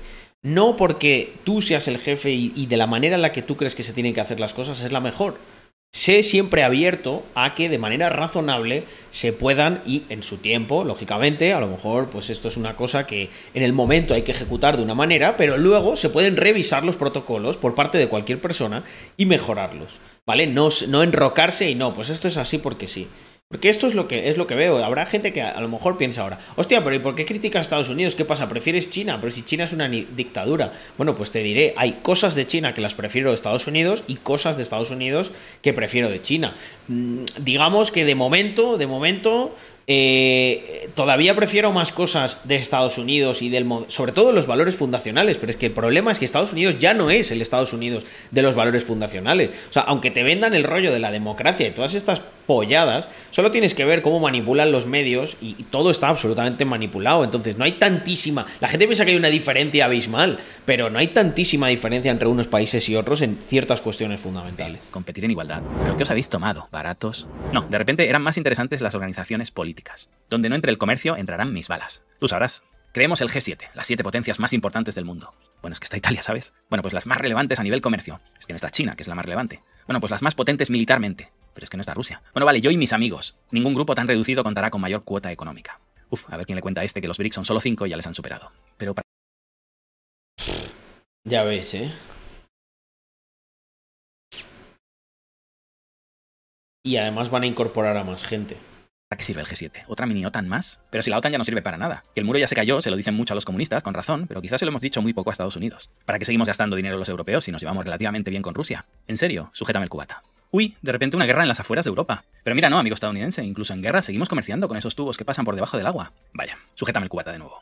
Hola Japón, hola Australia. ¿Cómo que no hace falta expandir la OTAN al Pacífico? ¿Nos recuerda la frase del mafioso que entra en tu tienda y te dice, uy, qué mal te iría si te rompieran toda tu mercancía, ¿verdad? Seguro que no necesitas protección. Y claro, una gran marcha en la que no ponemos muertos, solo billetes Qué buen ejemplo. imprimibles desde una fotocopiadora. El Estado es una puta mafia. O sea, que funcionan igual. ¿Para qué íbamos a ponerle fin? ¿Qué obtengo yo si cada día que pasa a Rusia le queda una bomba menos y yo gano un cliente más en Europa? ¿Qué es lo peor que podría pasar? ¿Que un país quede absolutamente devastado por mi enemigo? ¿Dónde están las malas noticias que no las veo? Y me estáis pidiendo a mí que pare esto, que es lo que no entendemos. Cada vídeo juega a mi favor. Cada muerto juega a mi favor. Cada amenaza a un nuevo país juega a mi favor. Y vamos, el día que acabe esto, voy a llenar Ucrania de museos, Hollywood de películas y la Wikipedia de artículos objetivos. ¿Qué más da quien gane? Hay quien todavía Eh, justo lo que yo estaba hablando antes. Al final tú puedes crear una ilusión de libertad basada en eh, prensa manipulada y medios manipulados. De hecho, hay mucha gente que cree que España es un país súper libre. Hombre, permítanme que me descojone. Eh, yo, cuando he huido de España, me he dado cuenta de muchas cosas que te hacen estar totalmente alienado. O sea, yo entiendo perfectamente que nuestros padres, ¿no? Eh, que ven todo el santo día la televisión, no sean, sean prácticamente incapaces, o sea, tengan el cerebro eh, como el de una ameba en cuestiones de criterio político, económico, etcétera, porque es que el mensaje es único, es unánime, y hay mucha gente interesada en que nada cambie y todo siga igual. Y por ejemplo, esto lo vemos de una manera obscena con, con el PP. Pensad que el PP hubo un tiempo en el que era la alternativa, era bueno, eran, vamos, eran Franco, eh, fundado por. Fijar, fijaos lo que es hoy. Es, están rendidos a, eh, pues a, todas las cuestiones que conocemos. Todavía piensa que la historia la cuentan los vencedores, criaturas. No, caballeros, la historia no la cuentan los vencedores, la cuentan los hegemones. También os digo, no sale gratis, ¿eh? Hay que invertir mucho dinero en marketing para que después de los desastres que hicimos en Vietnam nos adoren y a quien teman sea los chinos. Y hay que tener una creatividad sensacional, o tener los cuadrados, una de dos, para montar una reunión en el lugar donde lanzamos una maldita bomba atómica para hablar del peligro de Rusia. Pero claro, siendo pragmático, Joder, la verdad, la verdad que, la verdad que hay que ponerle, hay que, hay que ponerle huevos, ¿eh? Para montar una cumbre del G7 en Hiroshima eh, en contra de la amenaza rusa y de la invasión rusa y la amenaza nuclear. Ole, ole tus cojones. Ucrania es el Ahí se lo reconozco, ¿eh? Que a Estados Unidos la verdad que pelotas no le faltan. excelente ejemplo de lo que te puede pasar a ti. Y con eso creamos el AUKUS, el Quad, que suena así como las fuerzas especiales de Freezer, porque necesitamos que India no caiga del otro lado, y los indios que se sienten por primera vez la niña guapa que todo el mundo quiere sacar a bailar, se dejan querer. Total, tampoco les caen bien los chinos. Todos sabemos que el futuro del planeta se disputa en el Pacífico, pero mientras barajábamos las cartas, China se inventó otra partida en la mesa de al lado, la nueva ruta de la seda, One Belt, One Road. ¿En qué consiste? En que en lugar de ir a medias cuando salimos por la noche, pago yo y yo decido dónde os llevo. Y ojo, nos encanta la democracia, opinar, pero cuando nos invitan, asistimos a ciegas. Si el dress code del evento es ir de rojo, no te preocupes, hasta la ropa interior si me lo pides. El poder blando chino se ha ido expandiendo por todo el sureste asiático, se hizo con Centroasia en apenas 5 años, arrebatando Esto lo han hecho a través de. Esto de lo que habla eh, es lo que efectivamente llaman la nueva ruta de la seda, que son pues un montón de puertos comerciales y cosas que ha estado haciendo China, que lo financian ellos directamente y luego, por así decirlo, no piden el dinero, sino que piden poder político e influencia en ciertas zonas que les interesa.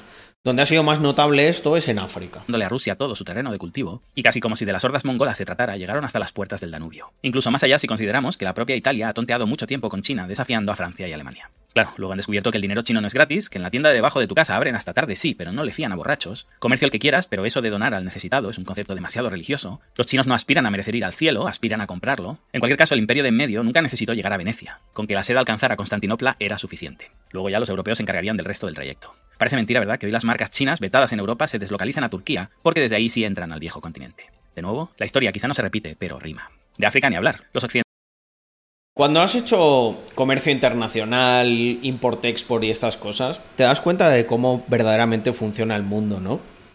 Eh, yo os voy a poner un ejemplo de algo muy curioso que, que hice y que, y que he seguido, he hecho para algún cliente y a lo mejor algún día vuelvo a hacer yo. Lo que pasa es que a mí el e-commerce cada vez me gusta, me gusta menos, o sea, me gusta más lo, lo 100% digital, que es las triangulaciones en, en, la, mm, en el transporte de la exportación eh, o importación de productos. Por ejemplo, si tú querías llevar una mercancía grande a Estados Unidos, si la llevas directamente desde China a Estados Unidos, te clavan un arancel de la hostia. Pero si tú lo que hacías es contratar un servicio de un, de un consignatario que te hiciese la triangulación para que la mercancía pasase a ser propiedad de una empresa panameña en el transporte, eh, todas las empresas panameñas, tiene, el, el Panamá tiene un acuerdo con Estados Unidos eh, de arancel cero o cercano a cero. ¿Sabéis por qué? Porque a su vez Estados Unidos tiene un acuerdo con Panamá para que los, sus barcos puedan pasar hacia um, la costa oeste a través del canal de Panamá. Entonces es lo que digo, que muchas de estas cosas, claro, ahora muchos estaréis en casa con la boca abierta en plan de what the fuck. Eh, todos estos rollos de que este, el otro, tal, cuando hay dinero por delante, eh, todo cambia y aquí todos comercian con todos y cada uno tiene su interés y tal. Y, y sí, te puede salir Trump diciendo que, oh, China y tal, pero a que no oísteis hablar nunca de, que, de esto. Y esto ocurre.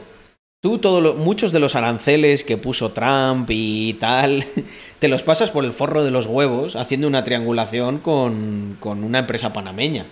Y es totalmente legal, ¿eh? No, dice por aquí eh, y dice mucho chanchullo. Es chanchullero, pero es de 100% legal. Occidentales todavía piensan que pueden detener a China con artículos de prensa que alguien que ayer no comía y hoy sí lo hace se va a creer.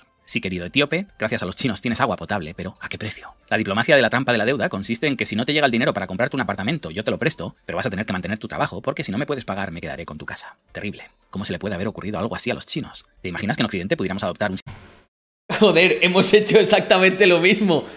sistema tan perverso para poder acceder a la vivienda? Inimaginable.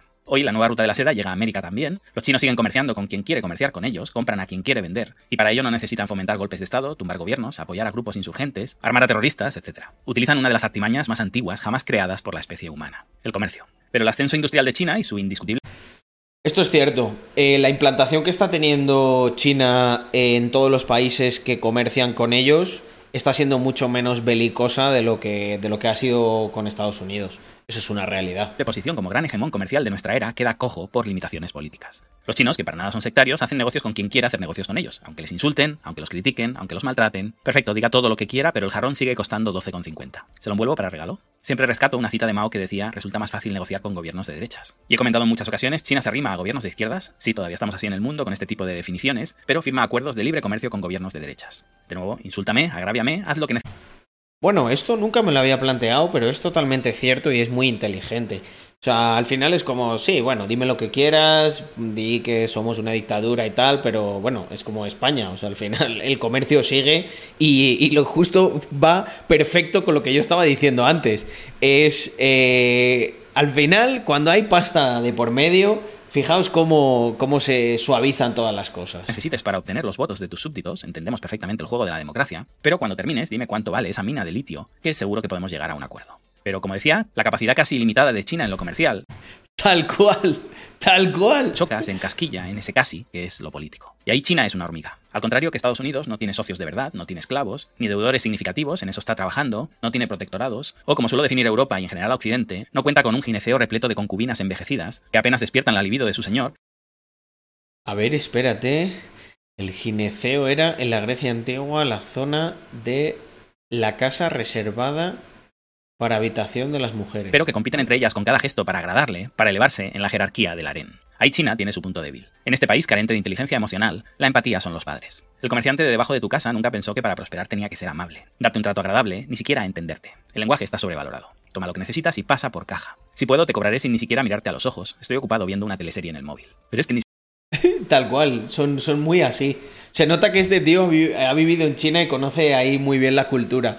Es difícil ver a alguien eh, eh, describir esto con tanto conocimiento de causa. La mayoría de la gente tiene muchos clichés. Ni siquiera me sonríe. ¿Qué clase de vendedor es este? Uno al que acudes cuando el resto ya ha bajado la persiana. No le pidas más. Como te dice la chica que se va por la mañana cuando le suplicas que te sonría una última vez. Claro, es como, mira, yo no seré majo y lo que quieras, pero estoy aquí siempre disponible. Y pues tengo lo que necesitas y chao pescado. Cariño, business Aquí nos gusta más el marketing. El no, te voy a convencer de lo que necesitas. Pero como todos somos susceptibles de mejorar, y China vive en un crecimiento continuo, está empezando a entender que es indiferente si pensamos que el amor existe o no, te va mejor en la vida si simulas que sí existe. Y de la misma manera que China tiene dos estrategias en el globo, una política con los países que se alinean de su lado, corrijo, nadie se alinea de su lado, más bien son los países que se desalinean del otro, y otra económica con los países pro comercio, que son los otros, China ha entendido que con la nueva ruta de la seda no llega, hay países a los que quizá les encantaría comerciar con China pero no quieren enfadar a su amo, y el mundo entendido como un equilibrio de influencias, requiere mano izquierda, política, prensa afín, competir con la narrativa actual, la impuesta, monocromática, sobre todo en un mundo donde el dólar no vivirá para siempre, y tras la guerra de Ucrania y el tiro en el pie de Estados Unidos confiscando activos rusos en el exterior, no solo China, en varios países árabes y otras economías emergentes, se ha despertado una voz de alarma sobre lo que les puede ocurrir si un día se salen de la foto. Y esa inquietud es capital. Es que esto, eh, yo creo que por ejemplo ahora eh, hay una parte de la riqueza mundial que ya no se va a sentir tan cómoda y tan segura invirtiendo en el mundo libre. Porque bueno, es libre hasta que de repente te cogen y te, confi- te confiscan todos tus activos. Capitalizable por China. Capitalizable, mm, emoticono guiño, emoticono guiño. Que Irán y Arabia Saudí se hayan puesto de acuerdo en algo debería ser suficientemente preocupante para el imperio que saca provecho del statu quo actual. Difícil no entrar en pánico al encontrar a tu mujer y a tu amante tomando café riendo a carcajadas. Huye y no mires atrás. Siempre me pareció que China apostaba más por la nueva ruta de la seda que por los BRICS. Priorizaba más lo económico a lo político, por inseparables que sean normalmente estas conversaciones. Solo hay que ver la inversión económica en uno y en otro lugar. China lleva años esperando que alguien más ponga dinero en los BRICS. En este grupo todos son pobres, digo, emergentes. Así que vamos mal. Para gastar solo yo, mejor gasto en mis proyectos. Quizá desde este punto de vista se entienda mucho mejor por qué entran los árabes. Pero os decía que China siempre había hasta ahora priorizado más Es que ese- esa, esa es la, la noticia bomba, ¿no? Que eh, Emiratos Árabes entra en, lo- en los BRICS. Lo económico que lo político. O mejor dicho, había canalizado Estamos viendo BRICS, el nuevo orden mundial. Javi. por diferentes vías lo económico y lo político. Sí, sí, Alberto, muy bien todo, encantado de conocerte, yo también tengo un perro y toco la guitarra, pero con quien me interesa hacer negocios es con la calle Pou, que con un país 14 veces más pequeño, comparativamente comercio 7 veces más. Sí, sí, Lula, todo bien, que odies el dólar, ya me gusta ya, pero es que vas a hacer todo lo posible porque mis productos no entren en tu país. Y así no vamos a ser amigos, solo vamos a poder simularlo. Prefiero hablar con Chile, con quien, me da igual quien mande, mis contenedores entran llenos de productos y salen repletos de cobre. El Ecuador de Corea era maravilloso. Este, me, está encantando este análisis, tío. Es que está, está, es quirúrgico. O sea, es como, sí, se hace la foto y se da la mano para estar a buenas, pero realmente, realmente también, con los países que no son de, de, de izquierdas, es con los que también a nivel comercial, o sea, dice, mira, contigo no me hago la foto, pero mientras sigamos mercadeando, bien para ti, bien para mí, critícame, gana elecciones, lo que tú quieras. maravilloso, que antiamericanos eran, puño alzado y todo eso. Pero es que con el Ecuador post-Correa firmamos un acuerdo de libre comercio que nos gusta más. Pero señor Xi, nosotros estamos dolarizados. No se preocupen, nos encantan los dólares. Con la mitad de los países comerciaremos y con la otra mitad conspiraremos. China tiene una oportunidad para ti, sea cual sea tu nivel de irrelevancia en el planeta. Si no habéis entendido, la postura de China es sencilla. En la ruta de la seda mando yo y en los BRICS tengo que fingir que mandamos todos. ¡Qué incomodidad! Pero bueno, todo sea por el bien del multilateralismo y porque haya más voces discrepantes, más artículos en prensa que expliquen otra narrativa. Si no hay que poner dinero, me apunto. Habíais entrado para que os hablara de los BRICS y no os he contado nada. ¿En serio? Si os lo he contado todo. ¿Qué más necesitáis saber? Que entran Argentina, Etiopía y unos cuantos árabes. Yo creo que mm, esto tiene que ser un, un toque de atención para Occidente, pero ya sabéis que, bueno, todos lo- los que están con las grandes luchas, como por ejemplo poder tener bebés trans y cosas de estas, esto se la suda bastante. Esto, buah, esto son cosas de señoros, eh, no me interesa. Y nos van a ir comiendo el pastel, pero bueno, como siempre, en todo, en todo, en todo existe una oportunidad. Yo creo que los, la gente positiva, los emprendedores, ante las dificultades vemos oportunidades y eh, la gente eh, ante normal, no sé, ante las dificultades lo que ve son dificultades y ya está. Eso os lo contarán todos los medios. Si sabéis leer entre líneas, aquí está todo. Es como aquel hombre que tras una discusión con su pareja decide marcharse de casa y hace la maleta con aspavientos ante la atenta mirada de su mujer y en el último segundo, con las bolsas en la puerta, se gira hacia ella y le dice, me voy y no dices nada. Y ella responde, y te lo estoy diciendo todo. China ha comprendido finalmente la utilidad de los BRICS y que lo importante aquí no es quién está y quién no o cuánto dinero pone cada uno. Lo importante es que ilustra un cambio de paradigma. Si os interesa el tema de los BRICS, me lo dejáis en los comentarios. Este tema se puede abordar desde muchas perspectivas, desde su comparativa con el G7, su oposición a la OTAN, desde la puesta en jaque de la organización más antidemocrática que existe hoy, la ONU, desde lo comercial, desde la cuota de pantalla que van a conseguir en la prensa, desde el jaque al dólar, desde la esperanza de países como Argentina o la desesperanza de los que no pueden irritar a su amo. Os leo y me despido hoy con un proverbio chino que indica muy bien cómo las piezas poco a poco se van colocando en el tablero, van encontrando su espacio, su posición en función a sus intereses, a sus afinidades o a sus enemigos comunes. Yu chao yu, xia chao xia.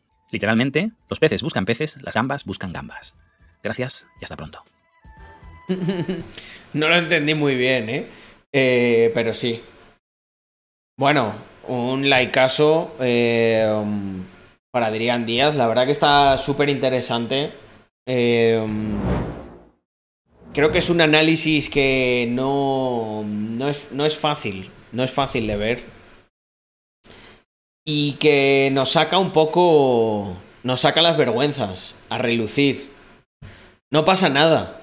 No pasa nada, no hay que ponerse violento ni en plan de, oh, ¿y qué para? ¿Y qué quieres? ¿Defender a los chinos? Vamos a perder nuestra hegemonía, tal.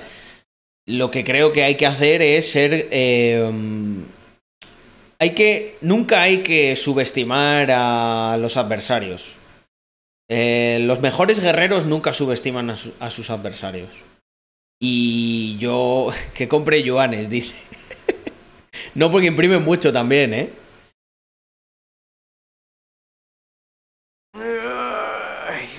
Sí, sí, Cristian, por supuesto. Uh, a ver, yo quería ver, yo quería ver, espérate. Eh...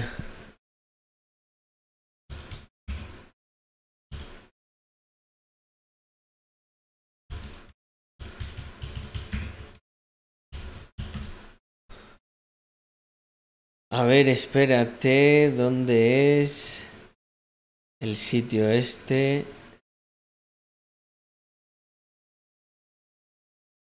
Un momento, ¿eh? Estoy buscando una cosa... Es que yo encontré una vez el canal ese. Es como en New Jersey o algo así. ¿Dónde era?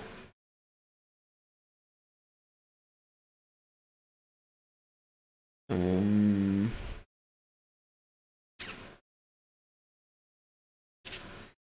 No lo encuentro, mierda. Espérate. Eh...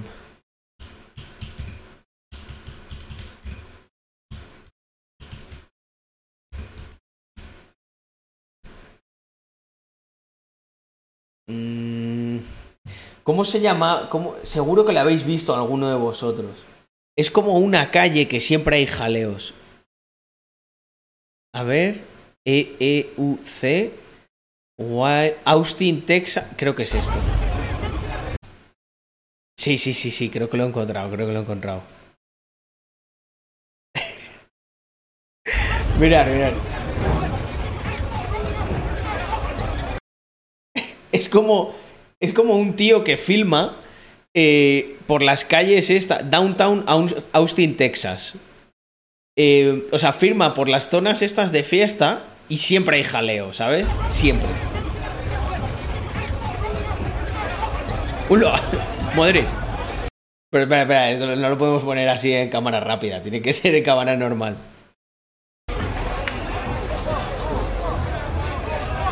Oiga, oiga, oiga, oiga, oiga, oiga, lo, lo, ha costado, ¿eh? Lo ha costado, mirar, este es el momento. No, no, no. Te tienes que poner contra una pared en, las Street Fights. O sea, mira, se está haciendo aquí el bravo y no sabe que le ha venido, le viene el coco por aquí detrás. Kensington, Filadelfia. Vale, vale.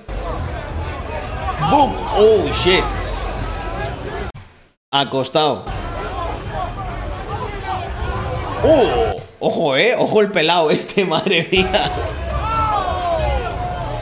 ¡Ojo! ¡Otro! ¡Madre! Pero bueno, están, están mandando a dormir aquí unos cuantos, ¿eh?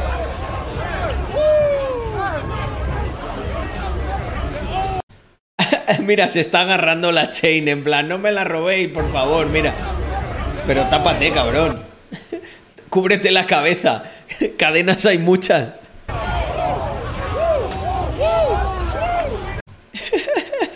Pero espera, espera, mira. El de seguridad este, ¿qué, qué, cojones está haciendo? Ahí con la, con la linterna en modo tecno. ¿Le está metiendo luces de, de espectáculo o qué?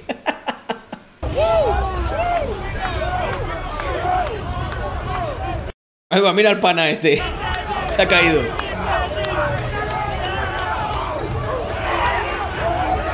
Ahí va. Este, este de amarillo se ha comido una muy buena. Miradlo. Y aquí es donde viene, amigo. ¡Boom! Y mirar a este de aquí. Joder, chaval.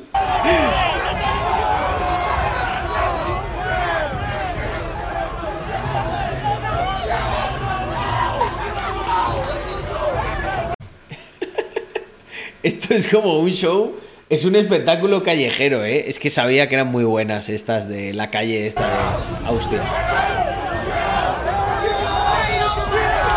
Ah, mira, mira, y esta es la mejor parte. Hay como una especie de policía de la fiesta que siempre viene y les echa spray de pimienta o los separan y tal. Pero no hacen nada más, ¿eh? No los detienen normalmente, a no ser que uno la líe mucho. Y esto es que me hace mucha gracia, porque es como...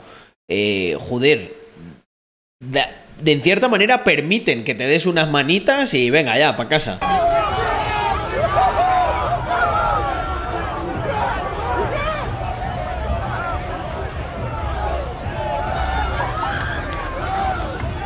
Madre, madre, el pana este se ha quedado.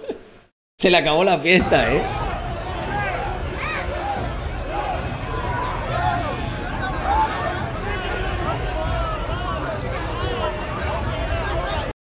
Me han dado bien dado.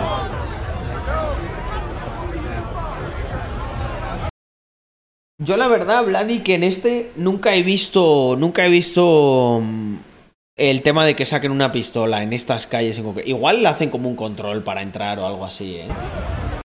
Esto es Au- Austin, Texas.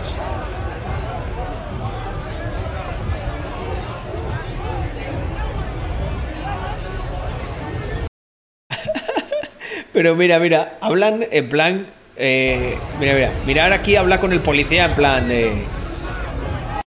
De buen rollo, ¿eh?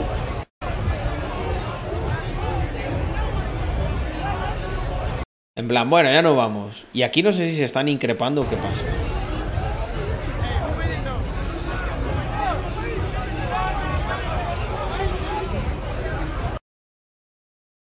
Pero un momento, ¿y este?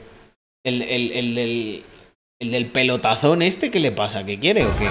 Pues Yo creo que le desguazan los negros esto.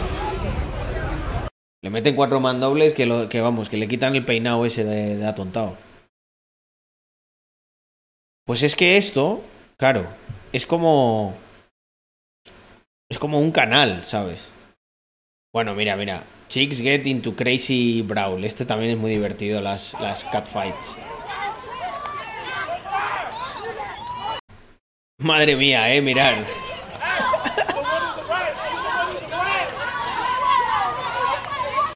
¿Qué es esto, tío? Eh...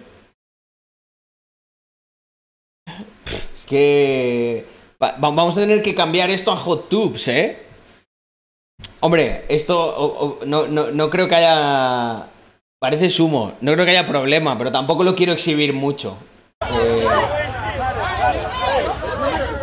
Hola, hola, ¿y este bicharraco? Esto es trans, yo creo.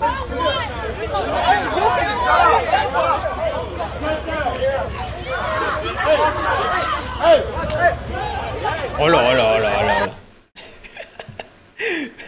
Madre mía. Uh, esta estaba buena, creo, el flaquito este. Hay uno, hay uno que se zurra, creo que con. Se zurra con 5 y se los baja a los 5. ¡Uy, va! ¡Uy, va! Madre mía. ¡Bumba! ¡Ojo! Bueno, ¿eh? ¡Oh! ¡Qué perrilla! La ha pegado por detrás.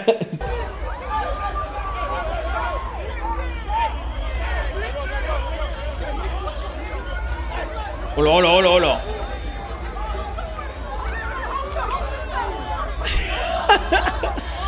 ¡Qué locura!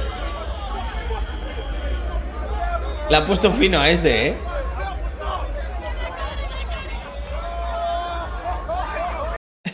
y la gente filmando. Es que esto es como un capítulo de Black Mirror, tío.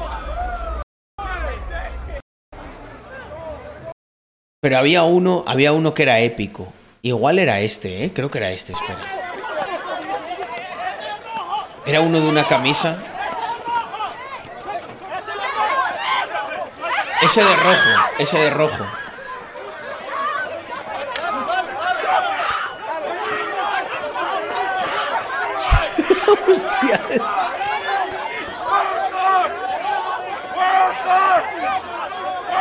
World Star.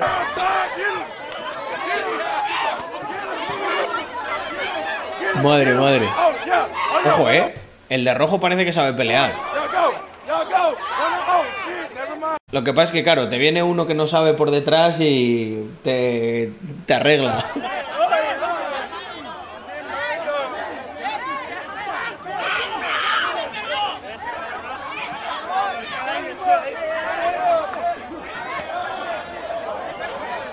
Este no era el vídeo de 5 contra 1. Hola, hola, hola.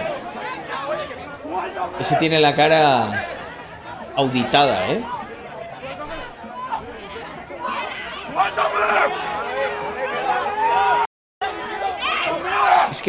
Ese de la camisa se parece bastante.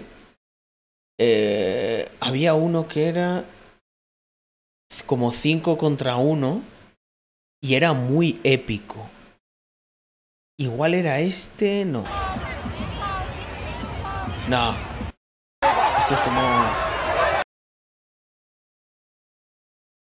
¿Dónde estará ese tío? Era muy épico. Uh, Crazy Fight Bikers. A ver, espera, espera. Este, este, este, este. Gente, gente, preparado, preparaos para ver uno de los vídeos más épicos de Street Fight que yo haya visto nunca. O sea, es que es inhumano, vais a ver. Es que le, le aplauden y todo, ¿eh? O sea, le... Bueno, bueno.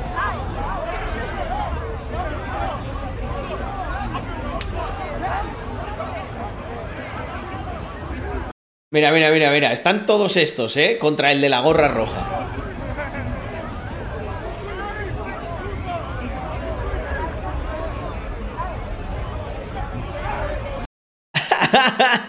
Qué cagón este, mira. Qué cagón. ¿Eh? Mira, mira. Aquí, aquí está muy bravo. Venga, sí, sí, sí. Y ahora me escondo detrás de mis amigos. Joder, ni el chocas, macho. Menudo cagón. ¡Pumba! ¡Hala! Por esconderte. Perro. Uno abajo.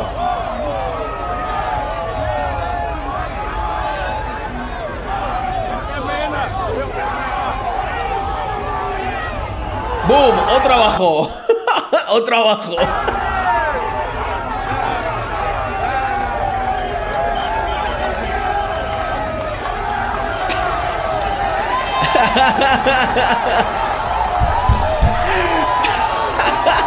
mirar, mirar a este. Mirar a este. Por favor, fijaos en esta parte de aquí. Espera. Fijaos aquí, fijaos aquí.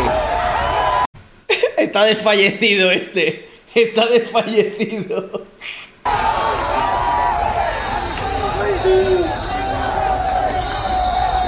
Mira, mira, mira, mira. ¿Cómo le aplauden, eh? Qué puto crack. Y ahora viene la policía que ya habéis visto, no hace nada aquí, ni toman declaración ni pollas. Venga, ala, fuera. ¿Qué os ha parecido ese? Es que es, que es brutal. Vamos a darle un buen like, que en su día no se lo di. Es que... Se, lo, se, lo se defiende súper bien, ¿eh? La verdad que es bastante épico cómo se baja este. Fíjate, vuelve aquí haciéndose el bravo, lo carga, ¡bumba! Overhead. Buenísimo. Yo creo que este sabe, sabe pelear. A la uno fuera. Se acabó la noche. Te han dado el último chupito. Y luego a este. Creo que le. A ver cómo le casca. Y. A ver. No sé cómo le da, pero también lo deja, lo deja seco, ¿eh? Y mira, se está defendiendo de, de de otros dos, de otros tres.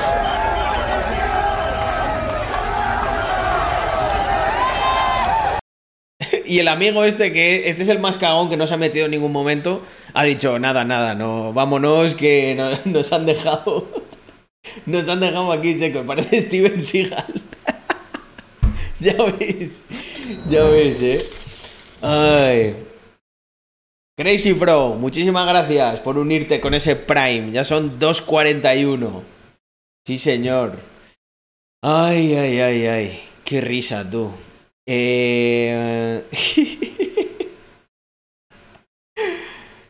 es que mm, entre los vídeos y los comentarios que hacéis, que ya le dan, le dan un enfoque más gracioso todavía, yo me descojono.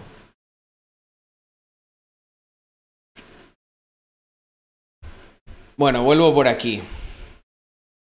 ¿Habéis tratado el tema de mi ley en general? Sí. ¿Ha habido algo nuevo? Tiene que ganar mi ley, sería la hostia. Em, Carlos Adams en la velada. Hostia. ¿Con quién, ¿Con quién me pegaría? Pues un reto más. Algo. Algo que estaría chulo. Mm. Lo tenéis claro, ¿eh? Joder, sería la hostia. Una, un combate con el Choca. Lo que pasa es que el- el- es bastante grande, pero me da igual. Tendría que subir un poco de peso. O con Rakati Vipi. Mm.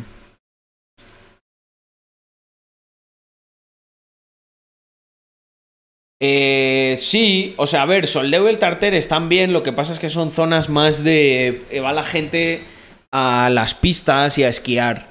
Para vivir todo el año, lo que ocurre es que luego se quedan como muy... Luego se quedan... Se quedan muy vacías. Hostia, Yados no... Yados está, está fuerte, ¿eh? Si, Ya- si Yados adquiere técnica, ya... Me tendría, me tendría que fajar bastante, ganar, ganar de peso. Lo que pasa es que hay que hacer un control hallados, ¿eh? Como a virus. Cierto, Álvaro. Yo creo que eso nos lo grabamos mañana. El Choca seguro que sabe pelear, es un tío polivalente. Hombre, como sabe de todo, eh, yo creo que igual sí, ¿eh? es, un poco todólogo el Chocas.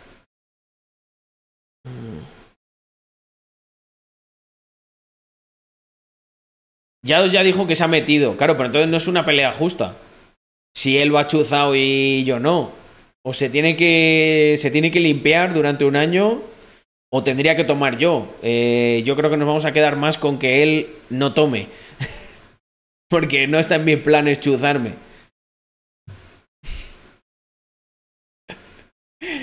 Ay, Dios mío. Vamos a continuar con las risas, gente. Señores clientes, es un placer comunicarles la nueva subida de precios. Patatas un 23% más. Leche un 18% más. Huevos un 13% más. ¿Te has enterado de la última de Rubiales? Pan 5% más. Menudo está hecho, ¿sabes? Aceite de oliva 39% más. Es machista. Ese comportamiento... Yogur 9% más. Esas cosas no se pueden consentir. ¿No crees que debería dimitir el hombre? Iremos informando conforme vaya pasando la semana. Es deleznable. Prepárense para nuevas subidas. Plan, completamente- Muchas gracias.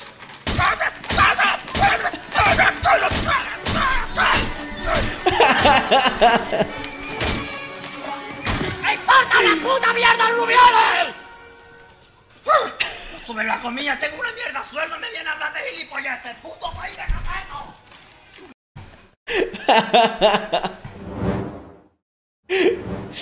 Está, está un poco así la cosa, ¿eh? ¿Sí o no? Eh, mm, madre mía. Ay, ay, ay, ay. Es que yo creo que la gente debería... La gente debería... mm, Debería ya enfadarse en plan mal y decir, mira, o esto, o esto termina, o, o aquí va a haber, va a haber ya un follón. Porque es que si no, es que, es que fíjate, son como NPCs, tío. Son como putos NPCs.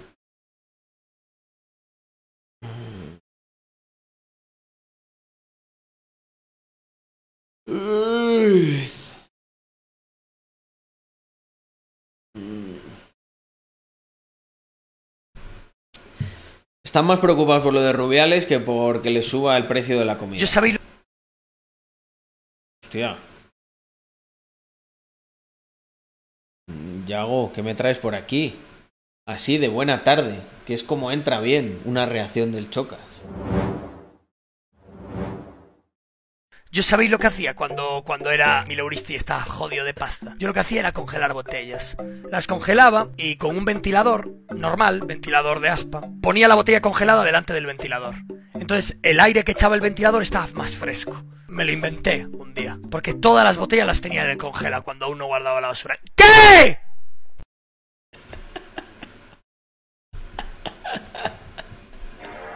A ver, yo prefiero, yo prefiero que guarde, la verdad, yo prefiero que guarde las botellas.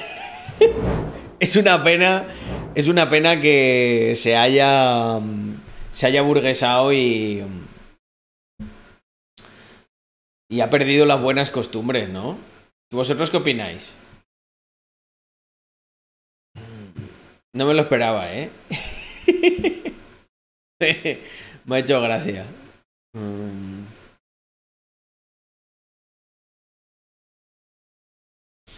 segundo, gente, que tengo que ver una cosa que me ha resultado un poco extraña.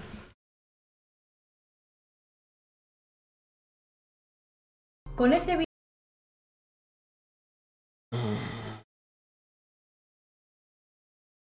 Hostia puta.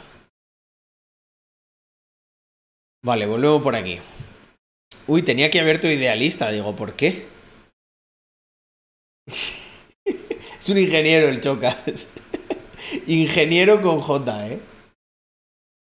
Me estoy viendo una cosa eh, por partes de lo, de, lo del 11M. Y yo creo que se está acercando la hora, la hora de la cena. Y vamos a poner esto. Ahora es fi- Porque aquí hubo como muchas cosas raras. Y los chicos de Terra Ignota han hecho un documental bastante extenso. Y yo creo que. um, Yo creo que está bien conocer la historia. um, La historia de Españita. Eh, si queréis podéis veros en la primera parte, es que yo ya me la he visto, pero esta es justo cuando, bueno, ocurren los atentados y tal, gana el PSOE y... Hostia, ¿viste que los 170 tíos intentaron secuestrar un barco de la Guardia Civil en Mauritania? Qué heavy eso. ¿Dónde está para verlo? Bueno, voy a ir poniéndolo y voy a traerme algo de tentempié. Ahora me actualizáis, ¿eh? No tardo nada. Tres minutos estoy aquí.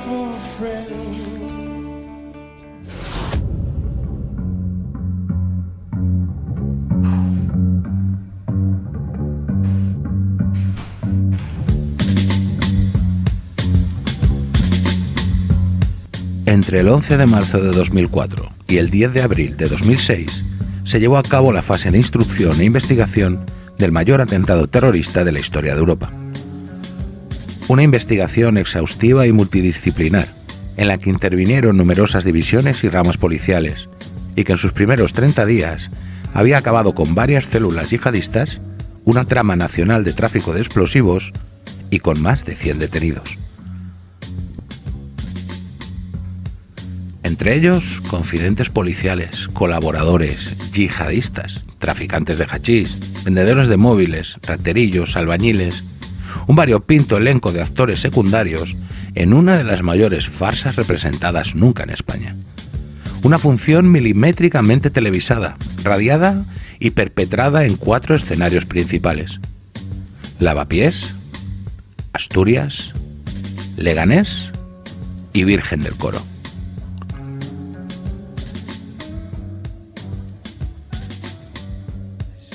Creo de relevancia informarles que a primera hora de esta tarde se ha producido por miembros del Cuerpo Nacional de Policía cinco detenciones, tres de ciudadanos de nacionalidad marroquí, dos ciudadanos de nacionalidad hindú y hay otros dos españoles de origen hindú que en estos momentos se les está tomando declaración.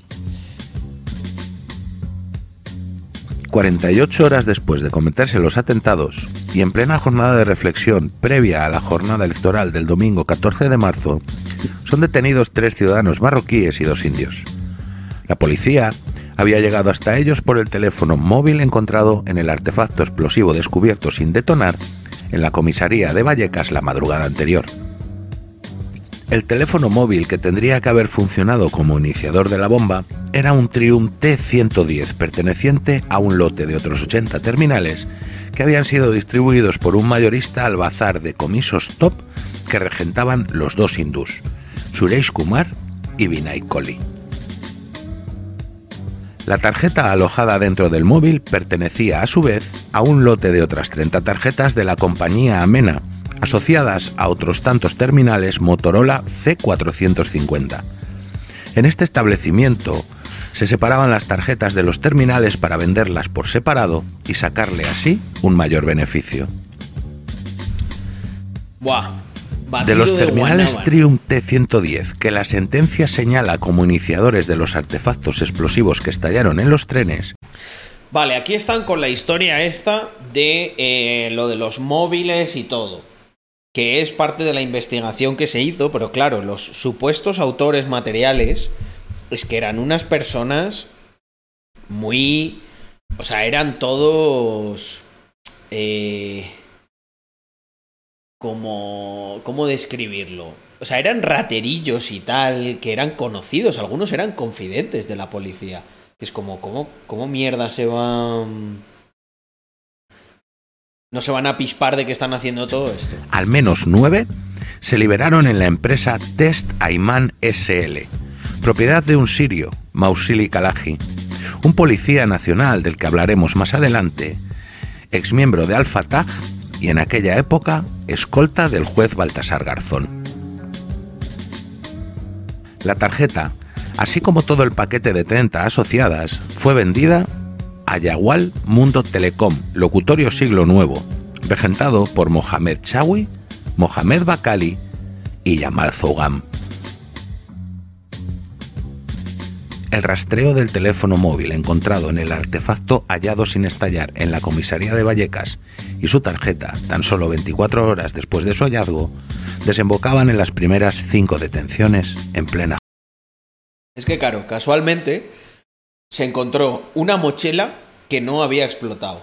Y entonces todas esas mochilas, perdón, to- todas las pruebas y toda la investigación se giró en torno a esa mochila.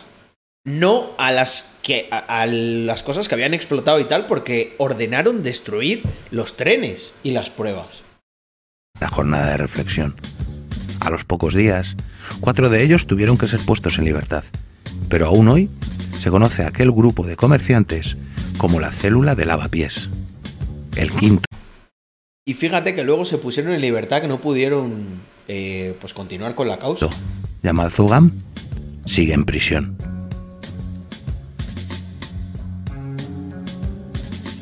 2. Debemos condenar y condenamos a Yamal Zugán como responsable en concepto de autor de un delito de pertenencia a banda armada, organización o grupo terrorista, 191 delitos de homicidio terrorista consumados en concurso ideal con dos delitos de aborto, 1.856 delitos de homicidio terrorista.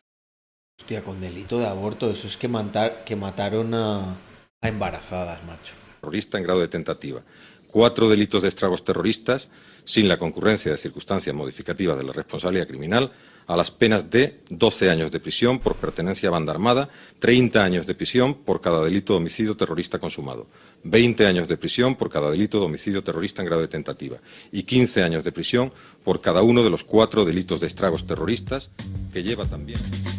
El único condenado por poner mochilas en los trenes. 42.922 años de prisión al ser considerado autor material de los hechos. No se encontraron huellas dactilares ni restos de ADN en los trenes, ni en la casa de Morata de Tajuña donde se montaron las bombas, ni en la furgoneta Kangoo, ni en la bolsa encontrada de madrugada en Vallecas. No aparece en ninguna de las grabaciones telefónicas que la policía hizo a los demás acusados durante todos los seguimientos a los que estuvieron sometidos durante todo el año 2003. No se le ha podido conectar con la compra de los explosivos y ninguna cámara de seguridad capturó sus movimientos aquella mañana. Se les solicitan las siguientes penas por los siguientes delitos o imputaciones. 30 años de prisión. Es que hay... Qué asco de, de, de, política y de todo, tío. Tanta cosa turbia cuando si la gente se centrase en hacer el bien, no sé.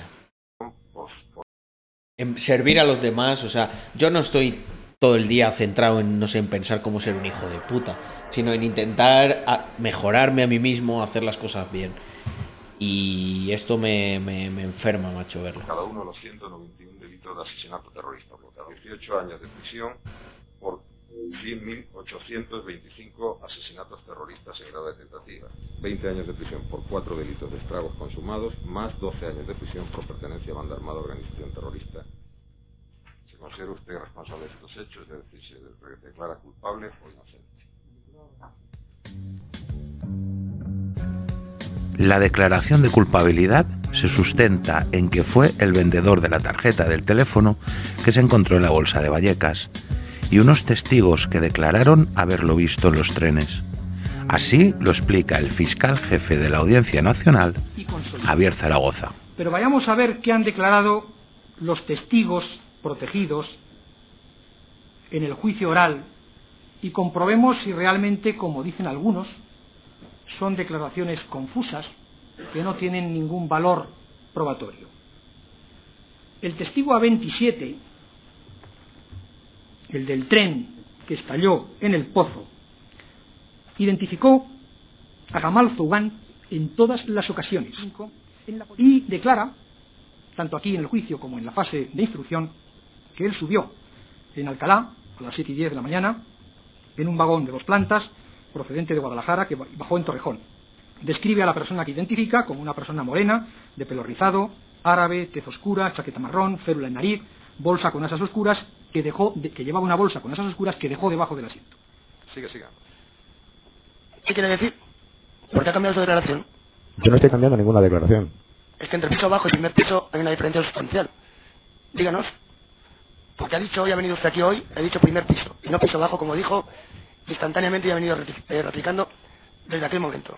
Vale. Cuéntenos. Vamos a ver. Que cuando yo hice esa declaración habían transcurrido dos días, ahora están transcurriendo tres años. ¿Entiende usted lo que le quiero decir? Perfectamente.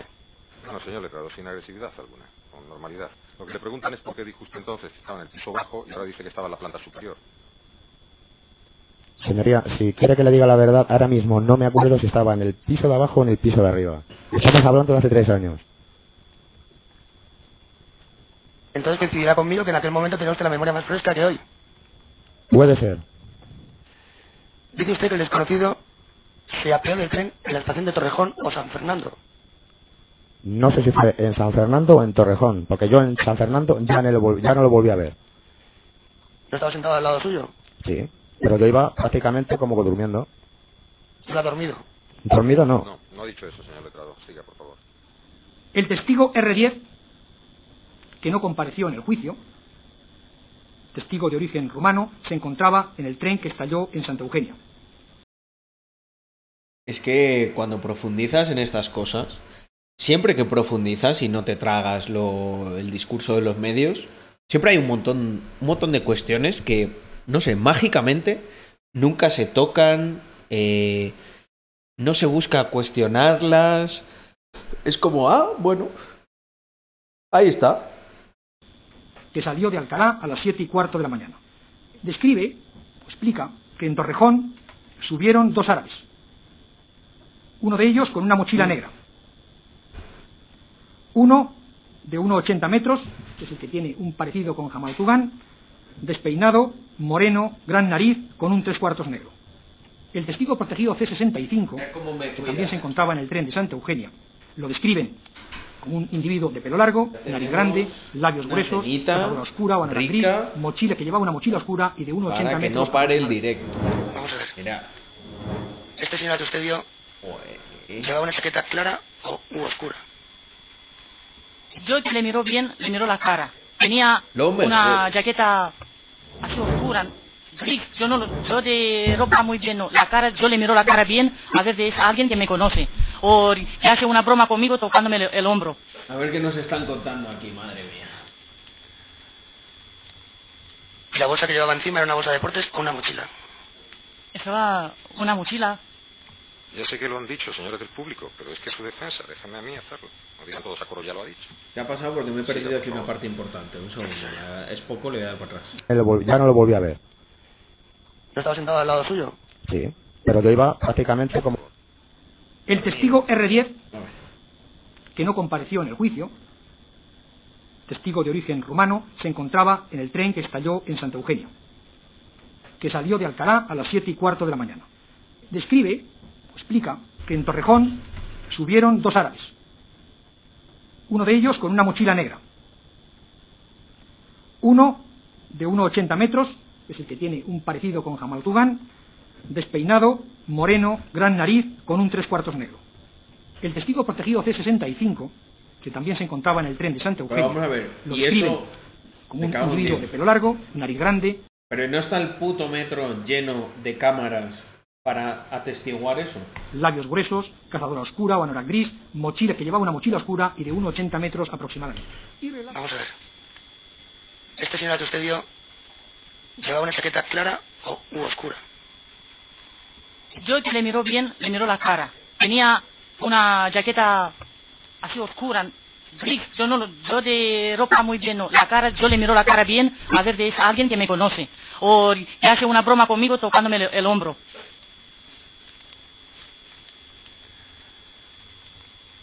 La bolsa que llevaba encima era una bolsa de deportes o una mochila. Estaba una mochila. Ya sé que lo han dicho, señores del público, pero es que es su defensa. Déjame a mí hacerlo. No digan todos a coro, ya lo ha dicho. Siga, por favor. Gracias, señoría.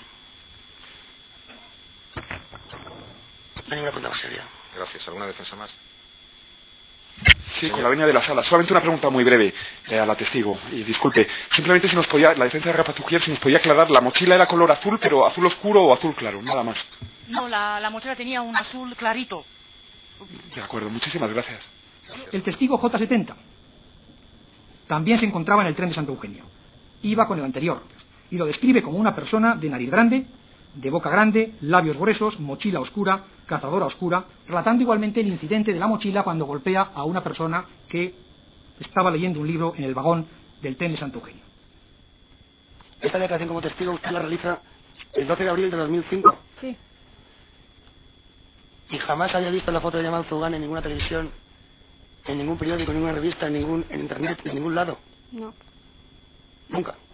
Nunca se interesó ni... Hasta porque en ese periodo, periodo- hasta en ese tiempo no. Un año, un año y dos meses después todavía no la había visto. Gracias. ¿Alguna defensa más? Sí, con la venia de la sala, la defensa de Rafa Tujier. Bien, primero le quería preguntar, eh, usted ha comentado aquí que la mochila era eh, color azul claro, ¿verdad? Sí, otra pregunta. Es que hay una contradicción porque es su declaración y quisiera saber por qué dice su declaración que es color oscuro. Y, si, y quiere influencia el hecho de que haya pasado más de un año y pico, bueno, entre, entre que vio los hechos y ahora también desde la declaración otros dos, eh, otros dos años. Sí, ¿Sabe usted por qué dijo entonces que la mochila era oscura y ahora dice que es azul claro? Si lo recuerda. ¿Recuerda usted eso? Sí, que ha sido un color azul, pero Bien, mire, mire en la sala a ver qué azul se parece al que usted vio. El de la bandera, el de las sillas, el del el, el de esa carpeta, el Como del- la bandera. como la bandera, la bandera de Europa, ¿no? Con la venia.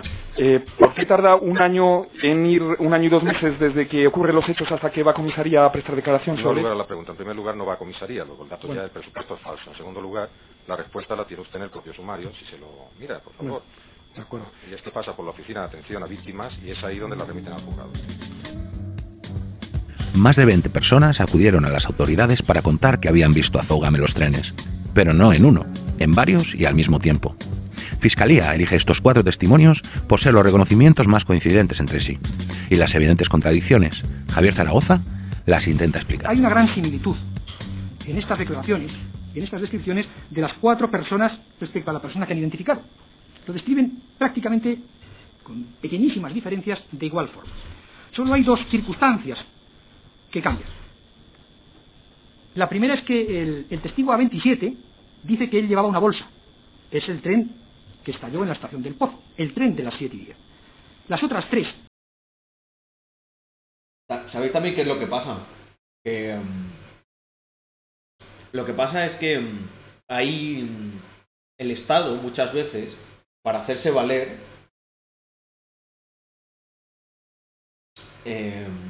necesita buscar un,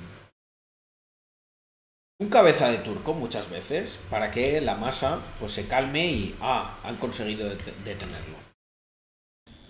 que iban en el tren de las 7 y cuarto, es decir, el que estalló en Santa Eugenia, dicen que llevaba una mochila, naturalmente. Es que, según el testigo A27, Jamal Zugán se bajó del primer tren, del de las 7 y 10, en las estaciones de Torrejón o San Fernando, incorporándose al tren que llegaba cinco minutos más tarde. Dejó la bolsa en el tren del Pozo y dejó una mochila posteriormente en el tren de Santa Eugenia. Y el segundo dato, que es el que es distinto según las versiones de unos u otros testigos. El primer testigo señala que llevaba una chaqueta marrón y una férula en nariz. El segundo testigo, o los, testigos restantes del tren de Santa Eugenia, indican que llevaba una cazadora oscura o un tres cuartos oscuro. Es decir, hay una cierta diferencia en la vestimenta. ¿Por qué razón? Demuestra que cuando, que es raramente posible y que es realmente lo que debió suceder, que cuando sale del primer tren se cambia la ropa, se cambia incluso, se quita la férula de la nariz, para ingresar en el segundo y colocar otro objeto distinto, una mochila, en vez de una bolsa, que es lo que había colocado en el primer tren. Es decir, hay un patrón de comportamiento que explica, pese a la identidad de características físicas que Pero qué cojones, qué cojones está diciendo este. relatan los testigos, las diferencias en cuanto a la forma de vestir. Cuatro testimonios demasiado difusos entre sí. Una de ellos, el testigo R10, no acudió al juicio oral y aún así fue aceptado por el tribunal. Otro, el testigo A27, no iba dormido, pero sí como durmiendo. Y las dos testigos que se eligen por tener concordancia absoluta entre ellas y que si sirven para inculpar a Zugam, dos rumanas que dicen reconocerle en el tren de Santa Eugenia y que coinciden en todos los puntos de su testimonio. Las testigos C65 y J70. ¿Cuánta gente al final reconoció a Yamal Zougan? Pues mucha, mucha, mucha. Lo que pasa es que han tenido que eliminar muchos, muchos, varios testimonios, porque claro, si los que han permanecido son absolutamente insostenibles, los que han retirado ya rayan la, la, la comicidad, ¿no? Yamal Zougan estaba en varios sitios a la vez, en unos Sí, sitios sí. iba con eh, una férula de escayola en la nariz, en otros no. Eh, además iba empujando a la gente. de para- Cálvaro, que se quita una chaqueta, se pone otra, coge una mochila, se quita la bolsa, saca... Llegan los testigos, cambia la, la declaración inicial de instrucción, si va con una bolsa, luego con una mochila, luego con, con dos bolsas, luego con dos mochilas.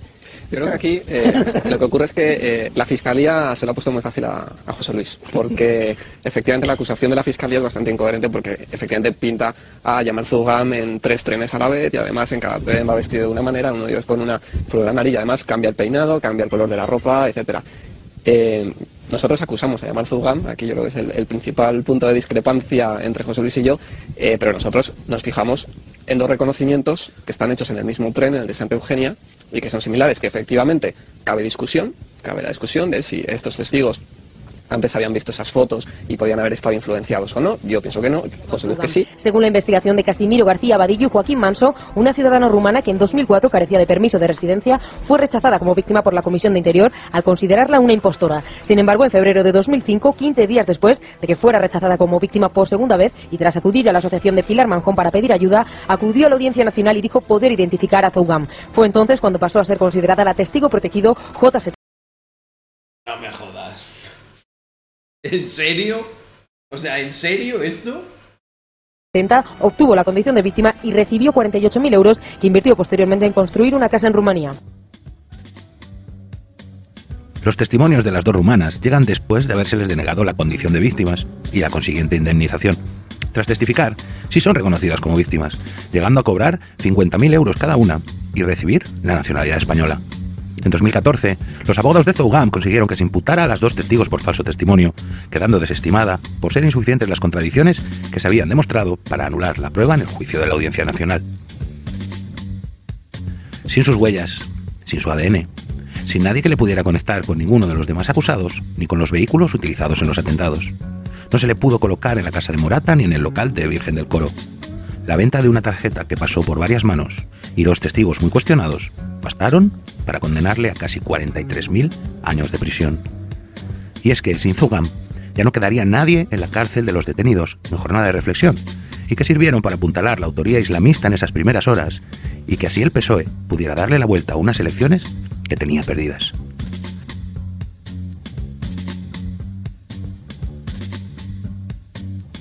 Si bien el teléfono móvil de la bolsa de Vallecas sirvió para practicar las primeras detenciones, el explosivo y el detonador lo hicieron para empezar a conjugar la trama asturiana. Un primer examen practicado a la sustancia encontrada en la cangú y a la de la bolsa hallada la madrugada del día 12 en Vallecas había determinado que el explosivo de esas dos pruebas, que no de los focos de los trenes, era gómado seco. Semanas después, con la trama asturiana ya detenida, se informaría de que el explosivo utilizado en el artefacto encontrado en las vías del AVE el 2 de abril y las muestras sin detonar del piso de Leganés tenían el mismo origen. Tanto explosivo como detonadores arrojaron un nombre. Explotaciones Caolines de Merillés. Nacía así Mina Conchita. Las primeras pesquisas de la policía les condujeron hasta Áviles. El objetivo, un traficante de drogas, José Emilio Suárez Trasorras. Es que lo que ocurre es que se basa mucho todo el tema, todo este caso, en el piso ese de Leganés y la furgoneta y la mochila. o sea, tres cosas que es a posteriori y que se encuentran mágicamente. Sin embargo, no se basa en los restos que hay en los trenes y tal, porque los trenes se destruyen. Entonces es como, ¿pero qué, ¿por qué hacen estas cosas que no tienen sentido? Porque igual hay un sentido que no conocemos. Minero jubilado por esquizofrénico que llevaba más de dos años trabajando como confidente del comisario de estupefacientes de Avilés. Tras los atentados, tras horas... Y además es gente que trabajaba de confidente para la policía. Esto pensaréis, bueno, ¿y qué tiene que ver? Pues que obviamente es gente que la policía conocía muy bien y que si tú tienes que tender una trampa y utilizar como cabeza de turco alguien, pues va a ser a uno de estos confidentes que los tienen agarrados de los huevos. comunica a Manuel García Rodríguez Manolón, el comisario de Avilés para el que trabajaba como confidente, que él conoce a un morito que buscaba explosivos, un tal Mowgli, con el que estuvo en una casa de Morata de Tajuña, cerca de Chinchón. Paralelamente, la UCO, Unidad Central Operativa de la Guardia Civil, estaba llevando a cabo otras investigaciones en las que colaboraba como confidente un marroquí, Rafa Zugier. Este informador comunicó a su controlador, el agente Víctor, durante todo el año 2003, que él conocía a un tal Yamal, amigo de un minero asturiano, que andaba buscando explosivos para traer a Madrid. Ambos estaban informando sobre la misma persona, Yamal Amidán, alias el chino, uno de los muertos en la explosión del piso de Leganés. Las detenciones de Trasorras y Zugier fueron las primeras de muchas que acabaron por completar el elenco de la trama asturiana. Entre los días 17 y 24 de junio fueron detenidos Antonio Toro. Zugier pagó 10 años de cárcel y lo mandaron directamente a Marruecos. Eh, pero en. En un jet, ¿eh? O sea. Hermano de la mujer. Solo como dato. de Trasorras. Con pincha habitual del minero en sus trapicheos de droga y explosivos. Fue acusado por colaboración con banda terrorista y tráfico de explosivos. Fiscalía pedía para él 23 años de prisión. Fue absuelto por falta de pruebas. Hoy todavía cumple pena de prisión por otras causas. Carmen Toro, hermana de Antonio y es mujer de Trasorras. Ambos se encargaron con sus declaraciones de librarla de prisión. Acusada de colaboración con banda terrorista y tráfico de explosivos, aunque quedó clara su participación en momentos clave de esta función, fue absuelta por falta de pruebas. Raúl González Peláez, el Rulo, y Emilio Llano Álvarez, ambos trabajadores de Mina Conchita. Se les acusó de ser quienes extrajeron los explosivos de la mina para proporcionárselos a Trasorras. Fiscalía pidió ocho años de cárcel para ellos por tráfico de explosivos. El Rulo fue condenado a cinco. Emilio Llano fue absuelto. Iván Granados Peña, uno de los tres jóvenes a los que Trasorras utilizaba para transportar vía autobuses de línea las drogas y los explosivos. No se pudo demostrar que hiciera ningún viaje con explosivos que se utilizaran en los atentados, y por ello fue absuelto de los delitos que se le imputaban. Iván Reis Palicio y Sergio Álvarez Sánchez. En el caso de estos dos jóvenes, sí se pudo probar que hicieran al menos dos viajes con explosivos. Negaron saber lo que estaban llevando a Madrid, y ambos incriminaron a Trasorras. Fueron condenados a tres años de prisión por tráfico de explosivos. Javier González Díaz, el dinamita. Fue acusado de haber acompañado a Trasorras a Mina Conchita para sacar los explosivos. No se pudo probar. nombre- Pidieron para él ocho años de prisión y fue absuelto. José Emilio Suárez Trasorras, el líder de la banda, acusado de vender a Yamal Amidán el chino, al que él llamaba Mowgli, los explosivos robados en Mina Conchita. Fue condenado a 34.715 años de prisión por colaborador necesario para el asesinato. Saldrá de prisión en el año 2044. de los siguientes hechos por los que se le solicitan las siguientes penas. Por un delito de organización, de colaboración, perdón, con organización terrorista, 10 años de prisión. Por un delito de suministro y transporte de sustancias explosivas, 10 años de prisión. Por 191 delitos de asesinato terrorista consumado, se solicitan 30 años de prisión por cada uno de ellos. Por 1.824 delitos de asesinato terrorista en grado de tentativa, se le piden 18 años de prisión por cada uno de ellos. Y Además, por otro delito de asesinato terrorista en grado consumado referente a la muerte de un geo, el señor eh, Torronteras en Leganés, 30 años de prisión. Por ¿Se considera usted culpable o inocente de estos cargos? De todos ellos. Conteste si lo desea las preguntas del Ministerio Fiscal. Trasorras es el pilar fundamental donde se soporta por completo el peso de la sentencia. Sin su culpabilidad, el resto de acusaciones habría caído como fichas de dominó. Él nunca reconoció haber vendido explosivos y descargó cualquier responsabilidad derivada de su relación con Yamal Amidán en Rafa Zugier. Su declaración, un espectáculo digno de verse íntegro. ¿Cuándo comienza usted a tener relaciones con Rafa Zuyer? Yo creo que a últimos del año 2002. ¿Lo conoció en la cárcel de Villabona o No, lo no, yo en la cárcel de Villabona ya le he dicho que yo no lo conocí para nada. Yo lo conocí fuera en la calle. ¿Y cómo fue ese contacto? Pues una vez que bajé con mi cuñado hasta Madrid y me presentó a Rafa Zuyer, me- no sé cómo quedaron ellos, tenía al parecer el teléfono de mi cuñado y quedamos y me lo presentó. Pero bueno, con Rafa yo nunca hice buenas migas ni nada. O sea, era un- una persona para mí normal. Usted ya por aquella época, año 2001, 2002, eh, estaba asociado con Antonio Toro y ofrecían explosivos. No, eso que hemos ofrecido explosivos es falso. Eso... Y cuando le pidió el señor Zuyer explosivos, ¿usted accedió a proporcionárselos? No, jamás. ¿No le entregó una muestra? No, eh, a la ¿Por vez. qué ha reconocido usted judicialmente que se ha producido esa cita? Pero no en febrero. Que se ha producido la cita en Las Rozas y la reconozco. ¿Cuándo fue? Pues posiblemente en el mes de marzo. No lo sé la fecha exacta, pero en febrero no. ¿Para qué fue esa cita con Zuyer? Para hablar con él, pero para ¿Qué? nada. ¿Para hablar con él de qué? Pues de- con lo que hablamos de la gente cuando paramos en la calle. ¿Cómo estás? ¿Cómo no estás? ¿Qué tienes por ahí? ¿Qué puedes ofrecerme? ¿De qué? ¿Qué puedo ofrecerle de qué? Pues- ¿Qué negocios tenía usted? No, yo negocios ninguno. Yo, yo lo que está claro que soy colaborador de las fuerzas del- de la seguridad del Estado y entonces lo que estoy es eh, intentando captar información para transmitírsela a la persona que está al mando. Era colaborador del inspector de Avilés, de Manuel García Rodríguez. Sí, señor. El inspector 19.024. Sí, señor. Todos trabajaban con la policía. ¿Qué información le ha transmitido? Porque la información sobre los contactos con Rafa Zuyer no se los ha transmitido a este inspector.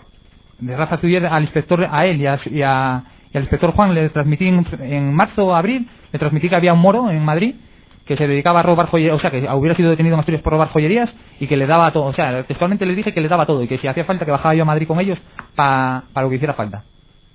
Usted dice que no entregó esa muestra a Rafa Zuyer. Yo en febrero no bajé para nada a Madrid, Se la entregó en marzo. tampoco. El informe de la UCO es en el 20 de febrero. O sea, no pudo ser en marzo. Le entregó después, a mediados de año, un detonador. Él dice que en septiembre y ocurre lo mismo. En el mes de septiembre no viajé con las tarjetas de crédito a Madrid. Bueno, dice en septiembre, luego dice en junio, luego dice en julio. Ha oído usted que ha dicho sobre el mes de junio o julio. Sí, en sus, de- Mediados y en sus declaraciones y en el careo con el Guardia Civil dice que en septiembre.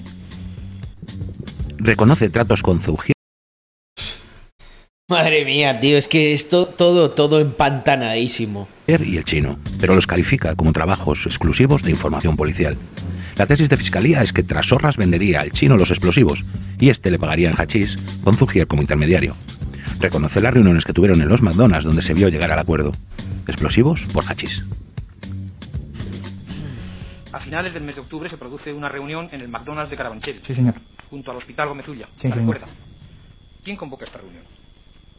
No sé si llamé yo a Rafa o me llamó él a mí y quedamos en... Bueno, primero quedamos, según Pablo Álvarez Moya, quedamos en el, donde el casino. O sea, tuvo que ser en La Roza, sí quedamos. No me acuerdo de haber quedado en el casino.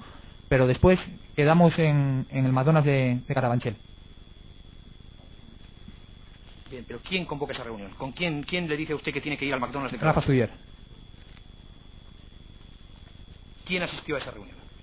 Pues estaba, por parte mía, estaba yo. Porque, bueno, en la reunión, es que lo que lo que se dice reunión, que fue un encuentro, no fue una reunión.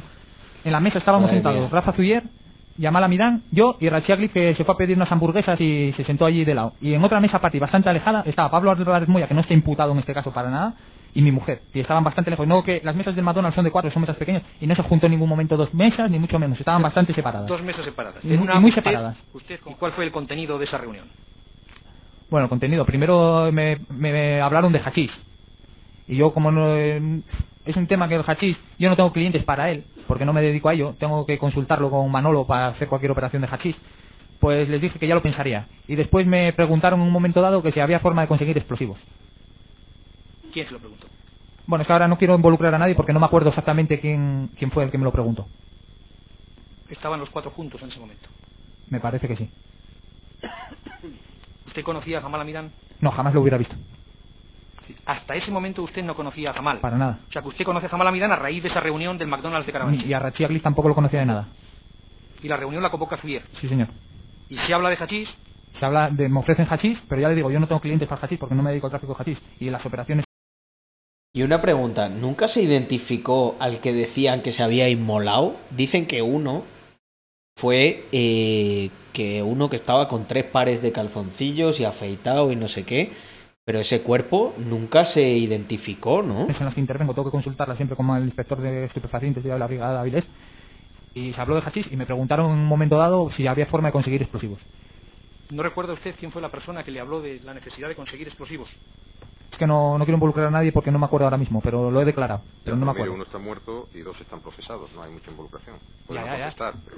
Ya, ya, pero que no... Ya, ya, pero que pueden contestar, pero que no... Fue Jamal Amidán, fue Rafa Zuyer, fue Rachita Glif, sería uno de los tres. Sí, uno de los tres justo. Eso ¿No seguro. quiere usted indicar quién? ¿Eh? ¿No quiere usted indicar quién? Creo que está sobran las palabras ahora mismo. Usted en sus declaraciones eh, judiciales Lo de los calzoncillos era un bulo que salió en la SER, ¿no? O sea, que nunca se, nunca se demostró eso. hace referencia a que es Rachita Glif quien suscita el tema, Pues bien, con el asentimiento de los otros dos. ya le digo, allí se habló de explosivos y estaban los tres. También declaró sobre la posible relación de Yamal Amidán, el chino, con ETA, así como las presiones de la policía para que él incriminara a los moros. Fíjate, ¿eh? eh cómo. cómo estaba. cómo in- le presionaron para que fuera todo hacia los. hacia los moros. Y aunque algunos de ellos tuviesen relación con ETA, ¿eh? Usted dijo en esa entrevista que tuvo con varios policías antes de, de su detención formal y de su declaración, usted no quiso declarar ante la policía. No, no, estaba esperando a mi abogado y no me dejaron ver a mi abogado. ¿Usted hizo algún comentario sobre una posible relación del chino con los etarras de la caravana de la muerte? Sí. ¿De dónde saca usted ese comentario? Fue lo que le entendí yo al chino en una conversación que tuve con él. ¿Cuándo? Pues la conversación pues fue poco al día siguiente o los dos días de, de detener a, a, los, a los vascos ¿Dónde tuvo esa conversación? por teléfono. ¿Y qué es lo que le dijo? No, me comentó, eh, no sé cómo salió la conversación, me comentó que habían detenido a dos amigos de él. Y digo, pero los que salieron a la tele, y me dijo, sí, sí. Y fue lo único que me comentó, no comentamos nada, ni de ETA, ni... Fue lo que me dijo. Y esa información se la transmitió usted a los policías. Sí, señor. ¿Y les explicó algo más? Dijo usted en su primera... Lo que pasa es que los policías son listos porque tienen a estos de confidente, pero no toman, no toman nota de todas las declaraciones y las cosas que hacen por si les puede dejar a ellos mal. Entonces, claro, este dice, no, no, es que yo había informado de ciertas cosas. Y claro, esos informes, lógicamente, nunca han estado. Por lo menos de cara al público. Esta declaración, que usted puso en conocimiento de la policía lo que vio en el maletín Mira, lo que dice Gechas tiene mucho sentido. Probablemente le proporcionaban explosivos a ETA y a todo el que lo necesitase. O sea, no era, no iba más allá la cuestión. del chino tres o cuatro días después del atentado. ¿Esto es cierto? No. No lo ratifica. No. Ya le digo que fue por lo que me mandaron decir, porque me dijeron que era testigo protegido y el juez del Olmo, astutamente, porque se puede decir que astutamente me dijo que estaba protegido bajo la ley vigente en España, la protección mía y de mi mujer, ni mi mujer ni yo estuvimos protegidos ni lo estamos. Y entonces declaré lo que me mandó el CNI y la comisaría, ¿CNI? ¿Quién es el CNI? el agente del CNI que fue Áviles. ¿En algún momento le ha pedido a usted la policía Fíjate, declaró lo que la gente del CNI le había dicho que tenía que declarar. Porque le prometieron que iba a ser testigo protegido. Tócate los cojones. que oculte algún hecho al juez instructor? Sí, señor. ¿Qué hechos le ha pedido que oculte? Me han dicho, eh, primero me ofrecieron ser testigo protegido, luego me dijeron la típica declaración que tenía que hacer para involucrar a los moros y que mi mujer y yo saldríamos como testigos protegidos y que entonces no habría ningún problema y que yo no entraría en la cárcel. Muchas gracias. No hay más preguntas, señoría. Cuatro horas recitando una lección muy bien aprendida, con una seguridad aplastante y muy pocas contradicciones. Una declaración que buscaba su absolución y la de su mujer, mezclando datos, hechos, medias verdades, haciendo gala de una memoria prodigiosa y muy selectiva. Pero que dejó clara una cosa, no estábamos ante un atentado yihadista como los que se conocían hasta ese momento. El resultado para él, 34.715 años de prisión. Por unanimidad ha dictado el siguiente fallo. Debemos condenar y condenamos a don José Emilio, a José Emilio perdón, Suárez Trasorras como responsable en concepto de cooperador necesario de, ciento- de 192 delitos de homicidio terroristas consumados en concurso ideal con dos delitos de aborto. Como autor por cooperación, de- como cooperador perdón, necesario de 1991 delitos de homicidio terrorista en grado de tentativa, cinco delitos de estrago terroristas y como autor de un delito de falsificación de placas de matrícula de vehículo automóvil con la atenuante de anomalía psíquica a las penas de 25 años de prisión por cada delito de homicidio terrorista consumado, 15 años de prisión por cada delito de homicidio terrorista en grado de tentativa y 10 años de prisión por cada uno de los cinco delitos de estragos terroristas e inhabilitación absoluta por un tiempo superior en seis años al de la duración de las penas privativas de libertad, así como la prohibición del derecho de acudir al lugar de residencia de la víctima y de comisión del delito por tiempo de diez años. Asimismo, como autor de un delito de falsificación de placas de matrícula, le imponemos la pena, las, las penas de seis Madre mía. Que comparezca Rafa. El Zugier este. Con la maniobra del cambio de gobierno Este era un cachondo. Este dijo lo de yo soy súper inocente. asegurada por Zugam y con la trama de los explosivos clara y documentada gracias a las informaciones y seguimientos del año 2003 atrás horas, había que conectarlo todo con el núcleo duro de la célula que puso las bombas. Esa conexión es Rafa Zugier. Fiscalía pidió para él 10 años por colaboración con banda terrorista y otros 10 por tráfico de explosivos, pudiéndose solo demostrar su participación como mediador entre el minero y el chino. Tras cumplir íntegra su pena, fue extraditado a Marruecos sin llegar a pisar la calle en España. Se solicitan para usted 10 años de prisión y 20 meses de multa con Esto es lo que os conté antes, sí. una cuota diaria de 50 euros por un delito de colaboración con banda armada, organización o grupo terrorista y una pena de 10 años de prisión por un delito de suministro de sustancias explosivas. Esta es la máxima, la calificación más grave que se formula contra usted. ¿Se considera usted culpable o inocente de esos cargos? Súper inocente, señoría. Bien, el super sobra, a partir de ahora, lo justito para dar su derecho de defensa, ¿eh? en toda su extensión, lo- pero con corrección. No le voy a permitir ni una. Sí, ¿Me ha entendido, perdón, no? perdón. Muy bien. Marroquí, habitual de la noche madrileña. Exmodelo, portero de discoteca, cocainómano, traficante, mujeriego y confidente a tiempo completo para la Unidad Central Operativa de la Guardia Civil, la UCO. Durante todo el año 2003 estuvo avisado Los polis trabajan con, con mucha morralla, ¿eh? Trabajan con mucha morralla. Y fíjate que les dejan hacer ciertas cosas para que les cuenten otras. sobre unos mineros asturianos que estaban intentando mover 150 kilos de explosivos hasta Madrid, llegando a entregarles una muestra de goma dos seco y detonadores. Pero avisaba siempre de que los asturianos, como ya estaban identificados, que venían a Madrid a ofrecer explosivos. Que venían a Madrid a ofrecer explosivos. El señor Trasorras venía a Madrid a ofrecer explosivos. Usted, mantuvo, Trasorras- usted mantuvo Bueno. también otros careos con Víctor. Sí, con el señor Víctor. Víctor es un oficial de la. Guardia Civil que era su controlador. Que él bien lo reconoce, en el, se lo ponen ahora mismo en careo, él bien reconoce que yo le había avisado del tráfico de explosivos antes porque a mí no me interesaba. El tráfico de explosivos es una cosa grave, por eso avisé. No voy a avisar de hachís porque no es grave. ¿Me entiende usted lo que le quiero decir? Ahora veremos, le pregunto si usted informó a la UCO sobre las sospechas. Fíjate que de eso, esto lo vi ayer, sí que dice que habían informado. Lo que pasa es que no, eso claro, los policías no, eso no sale nunca porque, porque desmontaría todo, ¿no? El, oye, esto estabais informados porque no se investigó. Venía de un supuesto ofrecimiento de explosivos por parte de Toro a algunos miembros de ETA. Y de Trasorras. De Trasorras, más bien, sí. Hablo de las sospechas que usted adquiere a raíz de lo del teléfono en el año 2001. Ah, lo, de- lo del Ah. teléfono. Ah, no, yo hablé de, claro, si los explosivos, ¿para qué valen? No, no, no, no, no. Usted, esas sospechas que adquirió a raíz de ver que el señor Toro le proporcionaba a Trasorras un teléfono a través del cristal, que era el teléfono de una señora, de un preso.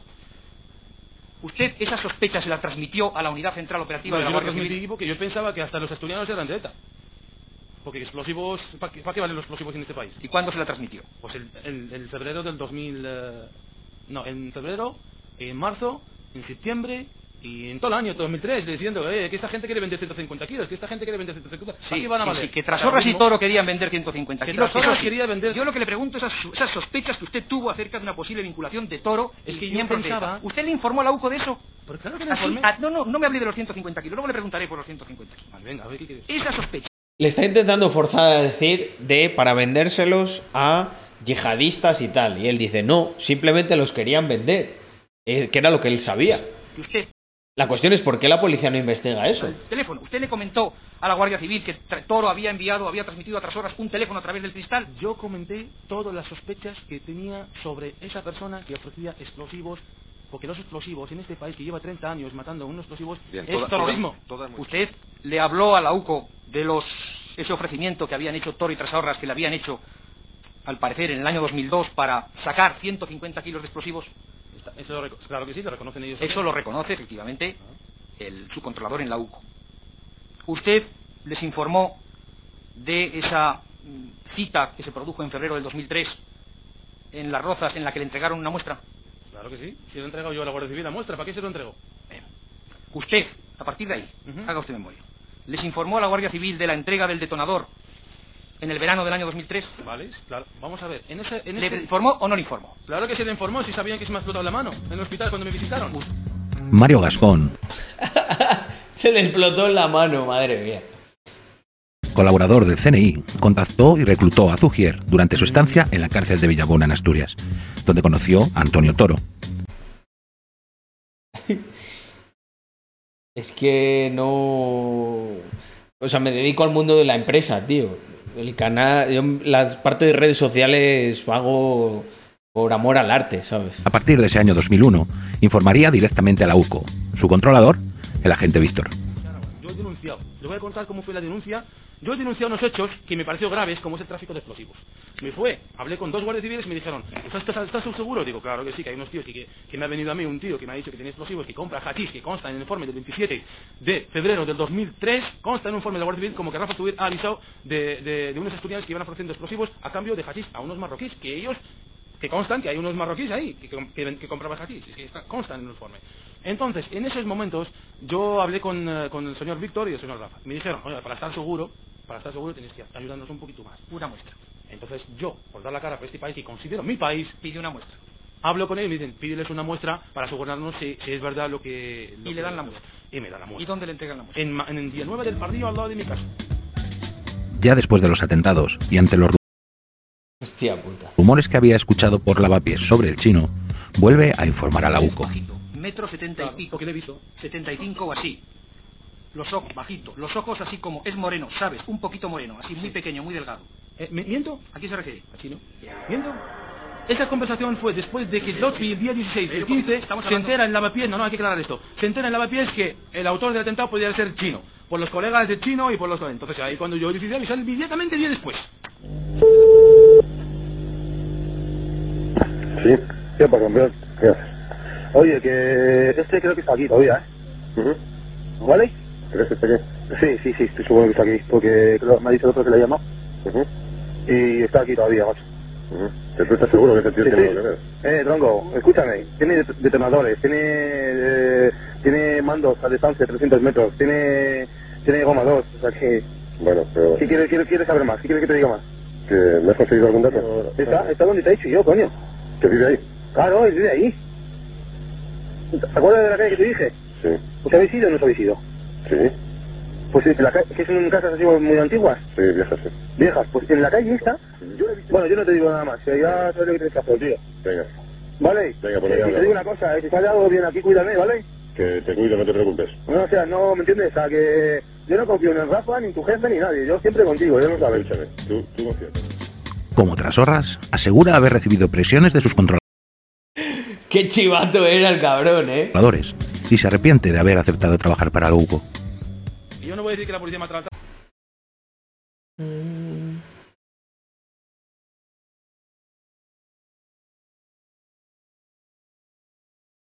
Eh, luego, a mí se portaron bien conmigo. en mi página web, iban a A mí no me tocaron. A mí al revés, me trataron muy bien. Es la mejor manera de Y entonces en contactarme. la comisaría estaba enfrente el señor eh, Víctor en la interrogación y me habían dicho en la comisaría de Guzmán el Bueno que no dijera nada de ni de la muestra, ni de detonador, ni de... Y se puede reservar mi tiempo. Eh, en la Guardia Civil. En, ¿Pero quién, quién de la Guardia Uno que yo lo conozco perfectamente. Lo conoce, pero no sí, sabe sí, quién sí, es. no. Es un hombre que sí conoce, ¿eh? De, de la de la Guardia Civil. Te está todo el día hablando con ellos. Se llama- Rafa, pero lo conozco perfectamente y Víctor. Rafa. Sí. Que no dijera nada a nadie, eh, ni a la policía, ni a nadie, que, que yo había avisado unos meses antes.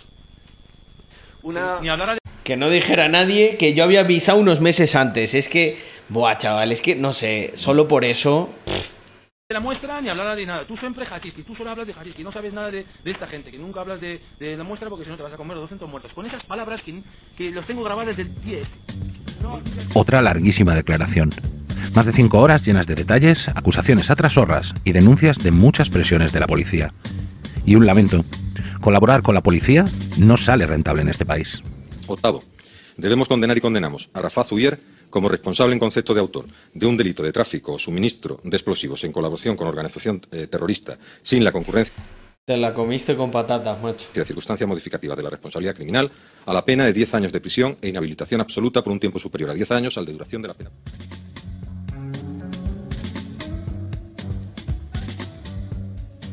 El 2 de abril, tres semanas después de los atentados, un empleado de Renfe alerta sobre un objeto colocado bajo los raíles de la línea del AVE Madrid-Sevilla a la altura de la localidad toledana de Mocejón.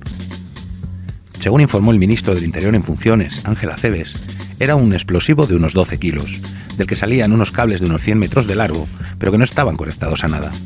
El explosivo coincidía con el de la bolsa de Vallecas. Y al día siguiente,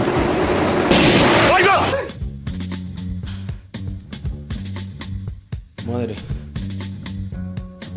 Después de las informaciones que Zugier y Trasorras transmiten tras sus detenciones a las fuerzas de seguridad sobre Yamal Amidán el chino, se pone en marcha el operativo de su búsqueda. Durante tres semanas parece que se les haya tragado la tierra. Hasta que a media mañana del día 3 de abril, y sin que aún hoy tengamos certeza del cómo, se les localiza en un piso de la calle Martín Gaite de Leganés. A ver, espera, dice, dice Gechas, tengo una teoría que es que cuando los traficantes de explosivos se encarcelaron, ETA dejó de tener suministrador de explosivos. Pero yo creo que tenían varios, varios suministradores, ¿eh? Aunque puede que esto les Después de las informaciones que la y Trasorras transmiten tras sus detenciones a las fuerzas de seguridad sobre Yamal Amidán el chino, se pone en marcha el operativo de su búsqueda. Durante tres semanas parece que se les haya tragado la tierra. Hasta que media mañana del día 3 de abril, y sin que aún hoy tengamos certeza del cómo, se les localiza en un piso de la calle Martín Gaite de Leganés. Tras montar dos perímetros de seguridad que permitió la evacuación de cientos de vecinos, un tiroteo que casi nadie oyó y cuatro horas de asedio, los siete ocupantes del piso se inmolaron segundos antes de que los GEO iniciaran el asalto a la vivienda. ¿Y los cuerpos de esta gente? Después de la explosión, con una piscina llena de cuerpos y pruebas que procesar y un mar de dudas por resolver, nos presentaron a los terroristas que habían puesto las bombas en los trenes. Nos presentaron la célula de Leganés. Se tardaron varios días en el entero que iniciaran el asalto a la vivienda. Después de la explosión, con una piscina llena de cuerpos y pruebas que procesar y un mar de dudas por resolver, nos presentaron a los terroristas que habían puesto las bombas en los trenes. A ver. A ver cuántos de estos no eran colaboradores o tenían algo con la policía. Nos presentaron la célula de Leganés. Se tardaron varios días en identificar todos los cuerpos. Las labores de rescate e investigación no fueron fáciles dada la magnitud de la explosión, y poco a poco se nos iba informando de la identidad de aquel grupo, cuanto menos un tanto peculiar. Sherhan Faket el tunecino y Arri Rifat Anouar. Ambos tenían contactos con personajes ya conocidos por la policía, como varios detenidos en la operación Dátil, que consiguió desmantelar la célula de Abu Dada tras los atentados del 11S en Nueva York. Del tunecino, el confidente Cartagena declararía haberlo visto en compañía de agentes de la Unidad Central de Información Exterior, la UCIE, dando a entender que de alguna manera podría estar colaborando también con la policía. Lo que parece claro es su componente radical, y así lo demuestran los tráficos de llamadas y que la UCL hubiera practicado más de 80 seguimientos durante los meses anteriores a la masacre. Seguimientos que cesaron el 4 de marzo, una semana antes de los atentados. ¿Y por qué cesan una semana antes? Es que, no sé, son tantas cosas extrañas que obviamente te, te, te inclina a pensar lo peor. El caso de Aleke Malamari lo cubren aún más sombras. Se le trata de vincular por haberse encontrado su ADN y un papel con su número de teléfono en el Skoda Fabia, uno de los supuestos vehículos que utilizaron en los atentados. Lo esperpéntico del caso es que se demostró que ese coche se había colocado en Alcalá varias semanas después de la explosión del piso de Leganés. Eso era una prueba falsa y se demostró que se había colocado. Pero tío, ¿quién coloca? e-? Es que hostia. y tuvo que ser rechazado como prueba, pero no lo que se encontró en su interior. Y es que la conexión entre estos ocho y la célula de Virgen del Coro se sustenta en la Mari. De ahí la especial relevancia de colocarlo como uno de los de Leganés. Por otra parte, también parece que estaba siendo seguido o controlado por las fuerzas de seguridad. Safon Sabah, un confidente del CNI, fue el encargado de su control y seguimiento después de su salida prematura de la cárcel por un error procesal. Su cuerpo fue el último en ser reconocido debido a que solo se encontró de él media cabeza. Abdenabi Kounya y los hermanos Rachid y Mohamed Oulad Akhtar. Junto al Nawi, que no cayó en la explosión, este es el núcleo duro de la banda del chino. Sin un pasado radical claro, sí se les conocía por ser delincuentes habituales dedicados a todo tipo de trapicheos. Se les puede colocar en todos los escenarios ajenos a los trenes. En el viaje de Asturias, en la casa de Murata de Tajuña y finalmente Leganés. De Kounya es la carta de despedida o testamento que se encuentra en la mochila de trabajo de uno de los de Virgen del Coro y que es básica para determinar que se habían inmolado. Abdelmajid Bouchar, alias El Gamo. Esta es una de las grandes chinas en el zapato de la sentencia de la Audiencia Nacional. Que Tras la llegada de las primeras unidades policiales al sitio del piso de la calle Martín Gaite de Leganés, fue sorprendido mientras bajaba la basura y logró huir a la carrera. En 2005 fue detenido en Belgrado y extraditado a España para ser juzgado. La sala no pudo demostrar su implicación en los hechos y tan solo le pudo condenar por pertenencia a banda terrorista a 12 años de prisión. El único superviviente de aquella explosión en Leganés, evidentemente, fue el único que se pudo defender. A los siete restantes, que no tuvieron defensa ni juicio, se les consideró autores materiales del asesinato de 192 personas.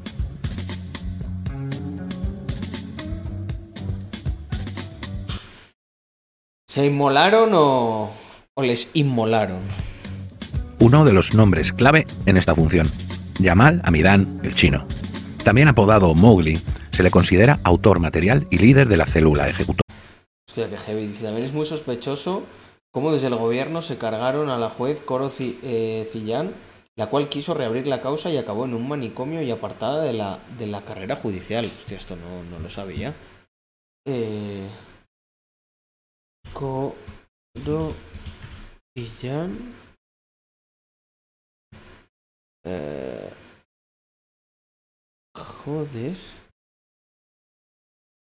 La jueza enloquecida por el comisario Villarejo.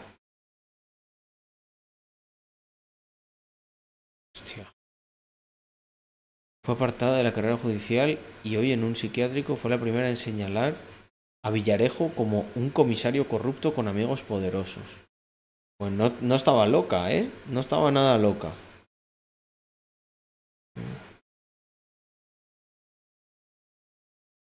Mira, investigó a uno de los del TEDx por supuesta falsificación de pruebas.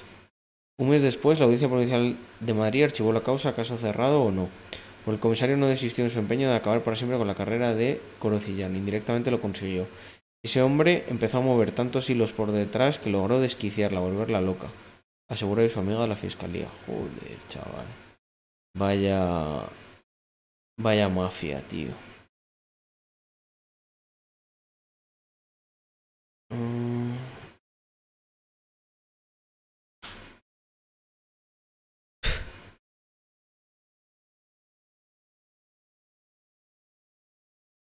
Joder. Cuánta mierda hay. Cuánta mierda hay. Dora, delincuente habitual, cocainómano, putero, traficante de hachís, al que le gustaban la buena ropa y los buenos coches. Un personaje de comportamientos completamente occidentales que pudo haberse radicalizado en su último viaje a Marruecos antes de volver a España. Se ha dado por hecho que tras un año de negociaciones contra Sorras y la mediación de Zugier, logró acaparar unos 150 kilos de gomado seco que consigue traer a Madrid el 28 de febrero de 2004, en un viaje tan documentado que parecen imposibles las sombras que aún hoy lo rodean. De su casa en Morata de Tajuña, más de lo mismo. La alquiló por un año entero, afable con sus vecinos, les llegó a comprar varios enseres usados para equipar su casa. Incluso la llenó de cabras.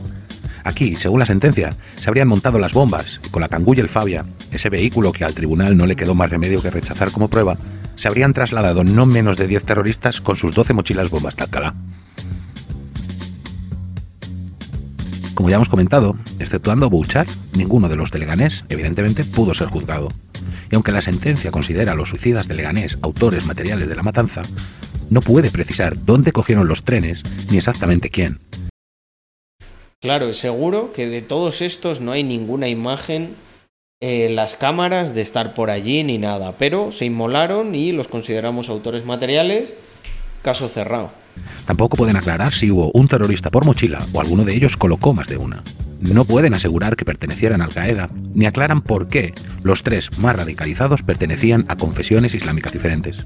Una sentencia tan difusa que cuando lo unimos a que todos los integrantes de ese grupo estuvieron siendo seguidos y vigilados por las fuerzas de seguridad desde el año 2001, hace bajar un telón de duda difícil de explicar. Joder, si estaban siguiéndolos, macho, ¿cómo se les escapó todo esto? Eh, cuando fueron a por las bombas, luego cuando estaban todos con mochilas por la mañana, todos coordinados, los móviles, o sea, no sé.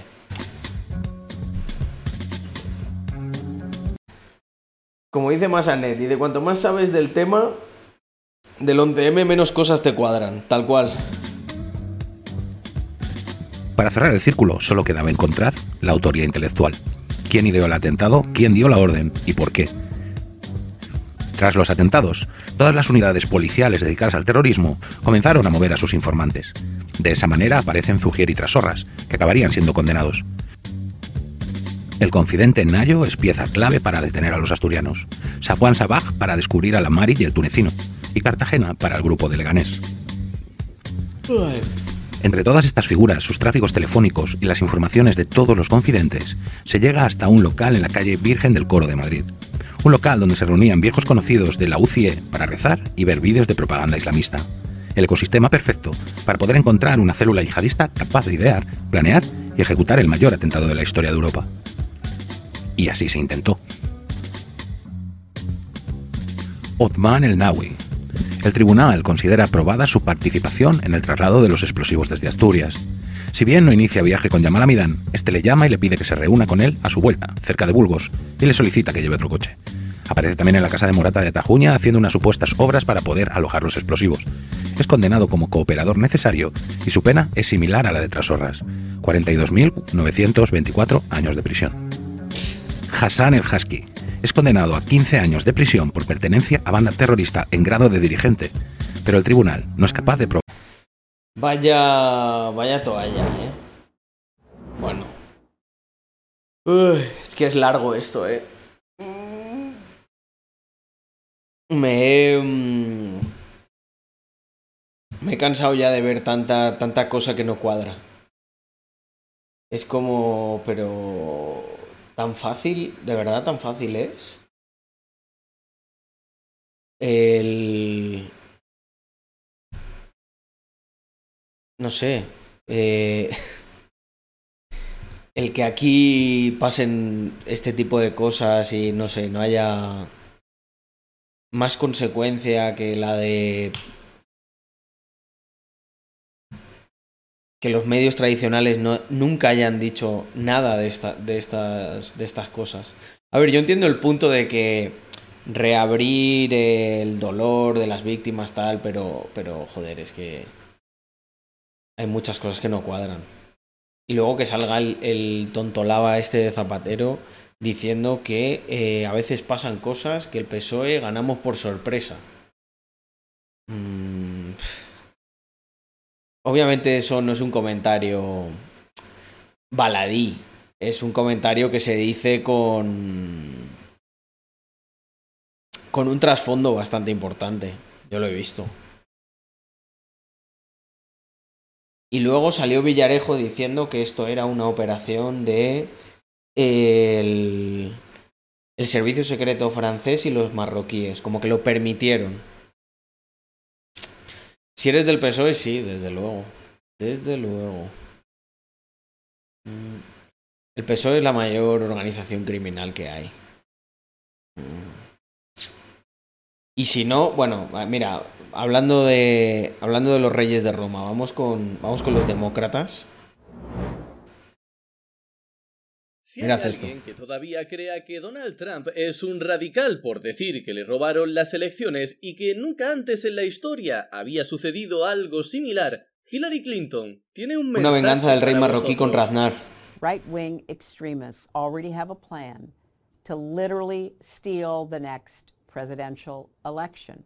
La izquierda asustándote con Trump y resulta que ellos no solo Que luego dicen que no, que ellos respetan siempre las, los resultados de las urnas. Y mira, hacen lo mismo, cómo ya están preparados. sino que además viajan al futuro y ya te advierten de lo que va a pasar. Pero esto no es nada nuevo. Un chaval de 20 años humilló a toda la prensa vendida al recopilar una lista de todas las ocasiones en las que la izquierda Este vídeo es buenísimo, vais a ver. había negado la victoria electoral de la derecha. Más de 150 ejemplos recopiló el chaval. The question is, you over the weekend, everybody, you Espera, que lo voy a poner en pequeño para que para que se vea mejor. Dame un segundo.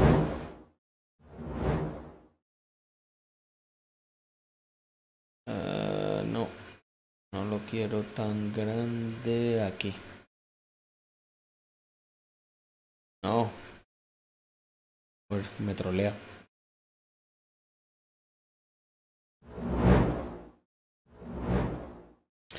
La pregunta es, estos últimos días su nombre está sonando en todas partes con miles de búsquedas de su nombre en Google. Le the pregunta. Google all over the world. Your name was ringing everywhere. And one of them, yes, ma'am, because I have the scale. And one of them has, most of them were asking, is she uh, uh, uh, an election denier, Carrie Lake? And that was like, like going around on all different cable news. What do you elaborate on this? La llama negacionista. asked that question, George. Actually, Anthony, where's Anthony? Once in a while. Here, Anthony. You know, I, I did a little, actually, Anthony. Anthony, how old are you? 20. Are you a journalist? No.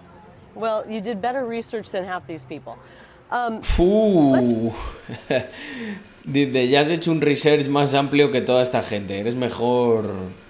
eh, me- mejor periodista. Buenas noches, Eri. ¿Cómo talk estamos? about election deniers. Here's 150 examples of Democrats denying election results. Oh wow, look at this. This is from this is from uh, Joe Biden's press secretary. Vaya, al final resulta que la realidad es que la izquierda reconoce tan poco la victoria electoral de sus rivales como lo pueda hacer la derecha, pero parece que todo esto de no aceptar la derrota llegó con Trump. Curioso. Menos mal que al final Eh, claro, cuando les dan de su propia medicina. los americanos se quedaron con el presidente más popular de la historia y también con el más preparado. I went to a little school called Holy Rosary Grade School across Claymont Fire Hall, and all my buddies that came either became a firefighter, a cop, or a priest. I wasn't qualified for any of them, Como no valías para eso, te hiciste político, ¿no? so here I am. Dice mucho esto. But, uh, you know, Tranquilos, chavales, que yo soy un inútil y por eso no me quedó otra que ser el que controla vuestras vidas. Sin duda, su estado no debería preocupar a nadie. Aquí vemos que la memoria no le falla al recordar a su hijo. Biden está fatal. eh. Hostia, muchas gracias, Erin, por esa sub. Todo muy bien, el único problema es que su hijo falleció en el 2015 en Estados Unidos y de un cáncer. Detalles sin importancia. Pero sin duda la labor que mejor desempeña Eh. Biden es acercarse a una cría y comenzar a hablarle de sus futuros novios. Pero al lío que me despisto, como Biden dentro de unos días son las midterm en Estados Es que es. Tiene una capacidad increíble para generar situaciones incómodas. O sea, eh, les molesta lo de Rubiales, pero todas las cosas estas raras que hace Biden les parece de puta madre. Qué curioso, ¿no? Estados Unidos, unas elecciones muy importantes y la izquierda ya se ve perdiendo. ¿Por qué será? Biden no ha resultado ser el gran líder que nos vendían todas las televisiones. Pero tranquilos Pero si es que Biden está senil. que la izquierda siempre tiene un plan y lo tiene muy claro. Sacamos otra vez el tema del 6 de enero y llamamos a Trump a declarar justo días antes de las elecciones y así volvemos a montar la película de que la derecha es antidemocrática. No es, aunque sea un poquito raro, que si esto pasó el 6 de enero del año pasado, llamen a declarar a Trump solo unos días antes de las elecciones. Hombre, claro. Perfecto. Y sin embargo, cualquiera con más de una neurona entenderá que los principales responsables de lo que sucedió ese día fueron precisamente la policía del Capitolio y la metropolitana, quienes habían rechazado recibir refuerzos para ese día. Muchas gracias Y que por no. Y que no hicieron nada. Es que es. eh, Todo está. Todo está mucho más planificado de lo que parece. Ahí. Ahí no hay nada que vaya al azar. Uy. Bueno, family. Pues tres horitas de stream, not bad, aquí de, de sábado. Me ha. Me ha apetecido. O sea, no me ha apetecido conectarme a jugar No o ahí en el simulador. Si no me hubiese quedado un ratito más, pero yo creo que mm, me voy a. mm, Me voy a ver una peli o algo con Andrea, que está por ahí, que ha estado como un poco pachucha, pero creo que ahora está mejor. Así que mañana haremos también stream. Me conectaré, supongo que por la tarde. Y estáis todos invitados. Porque mañana. mm, eh, yo creo que mañana también hago un stream así un poquito más largo. Tres o cuatro horitas. Y ahí sí que podemos jugar a No Gesi o a otra cosa. Me van a invitar a un evento de Minecraft. Debería, debería jugar algo a Minecraft eh, tipo UHC. ¿Hay alguien que sea pro de UHC que me pueda guiar un poco? Me vendría bien practicar un poquito de PvP. Por lo menos para durar algo en, en, el- en la serie esta que me va a invitar Marky. Marky Locuras.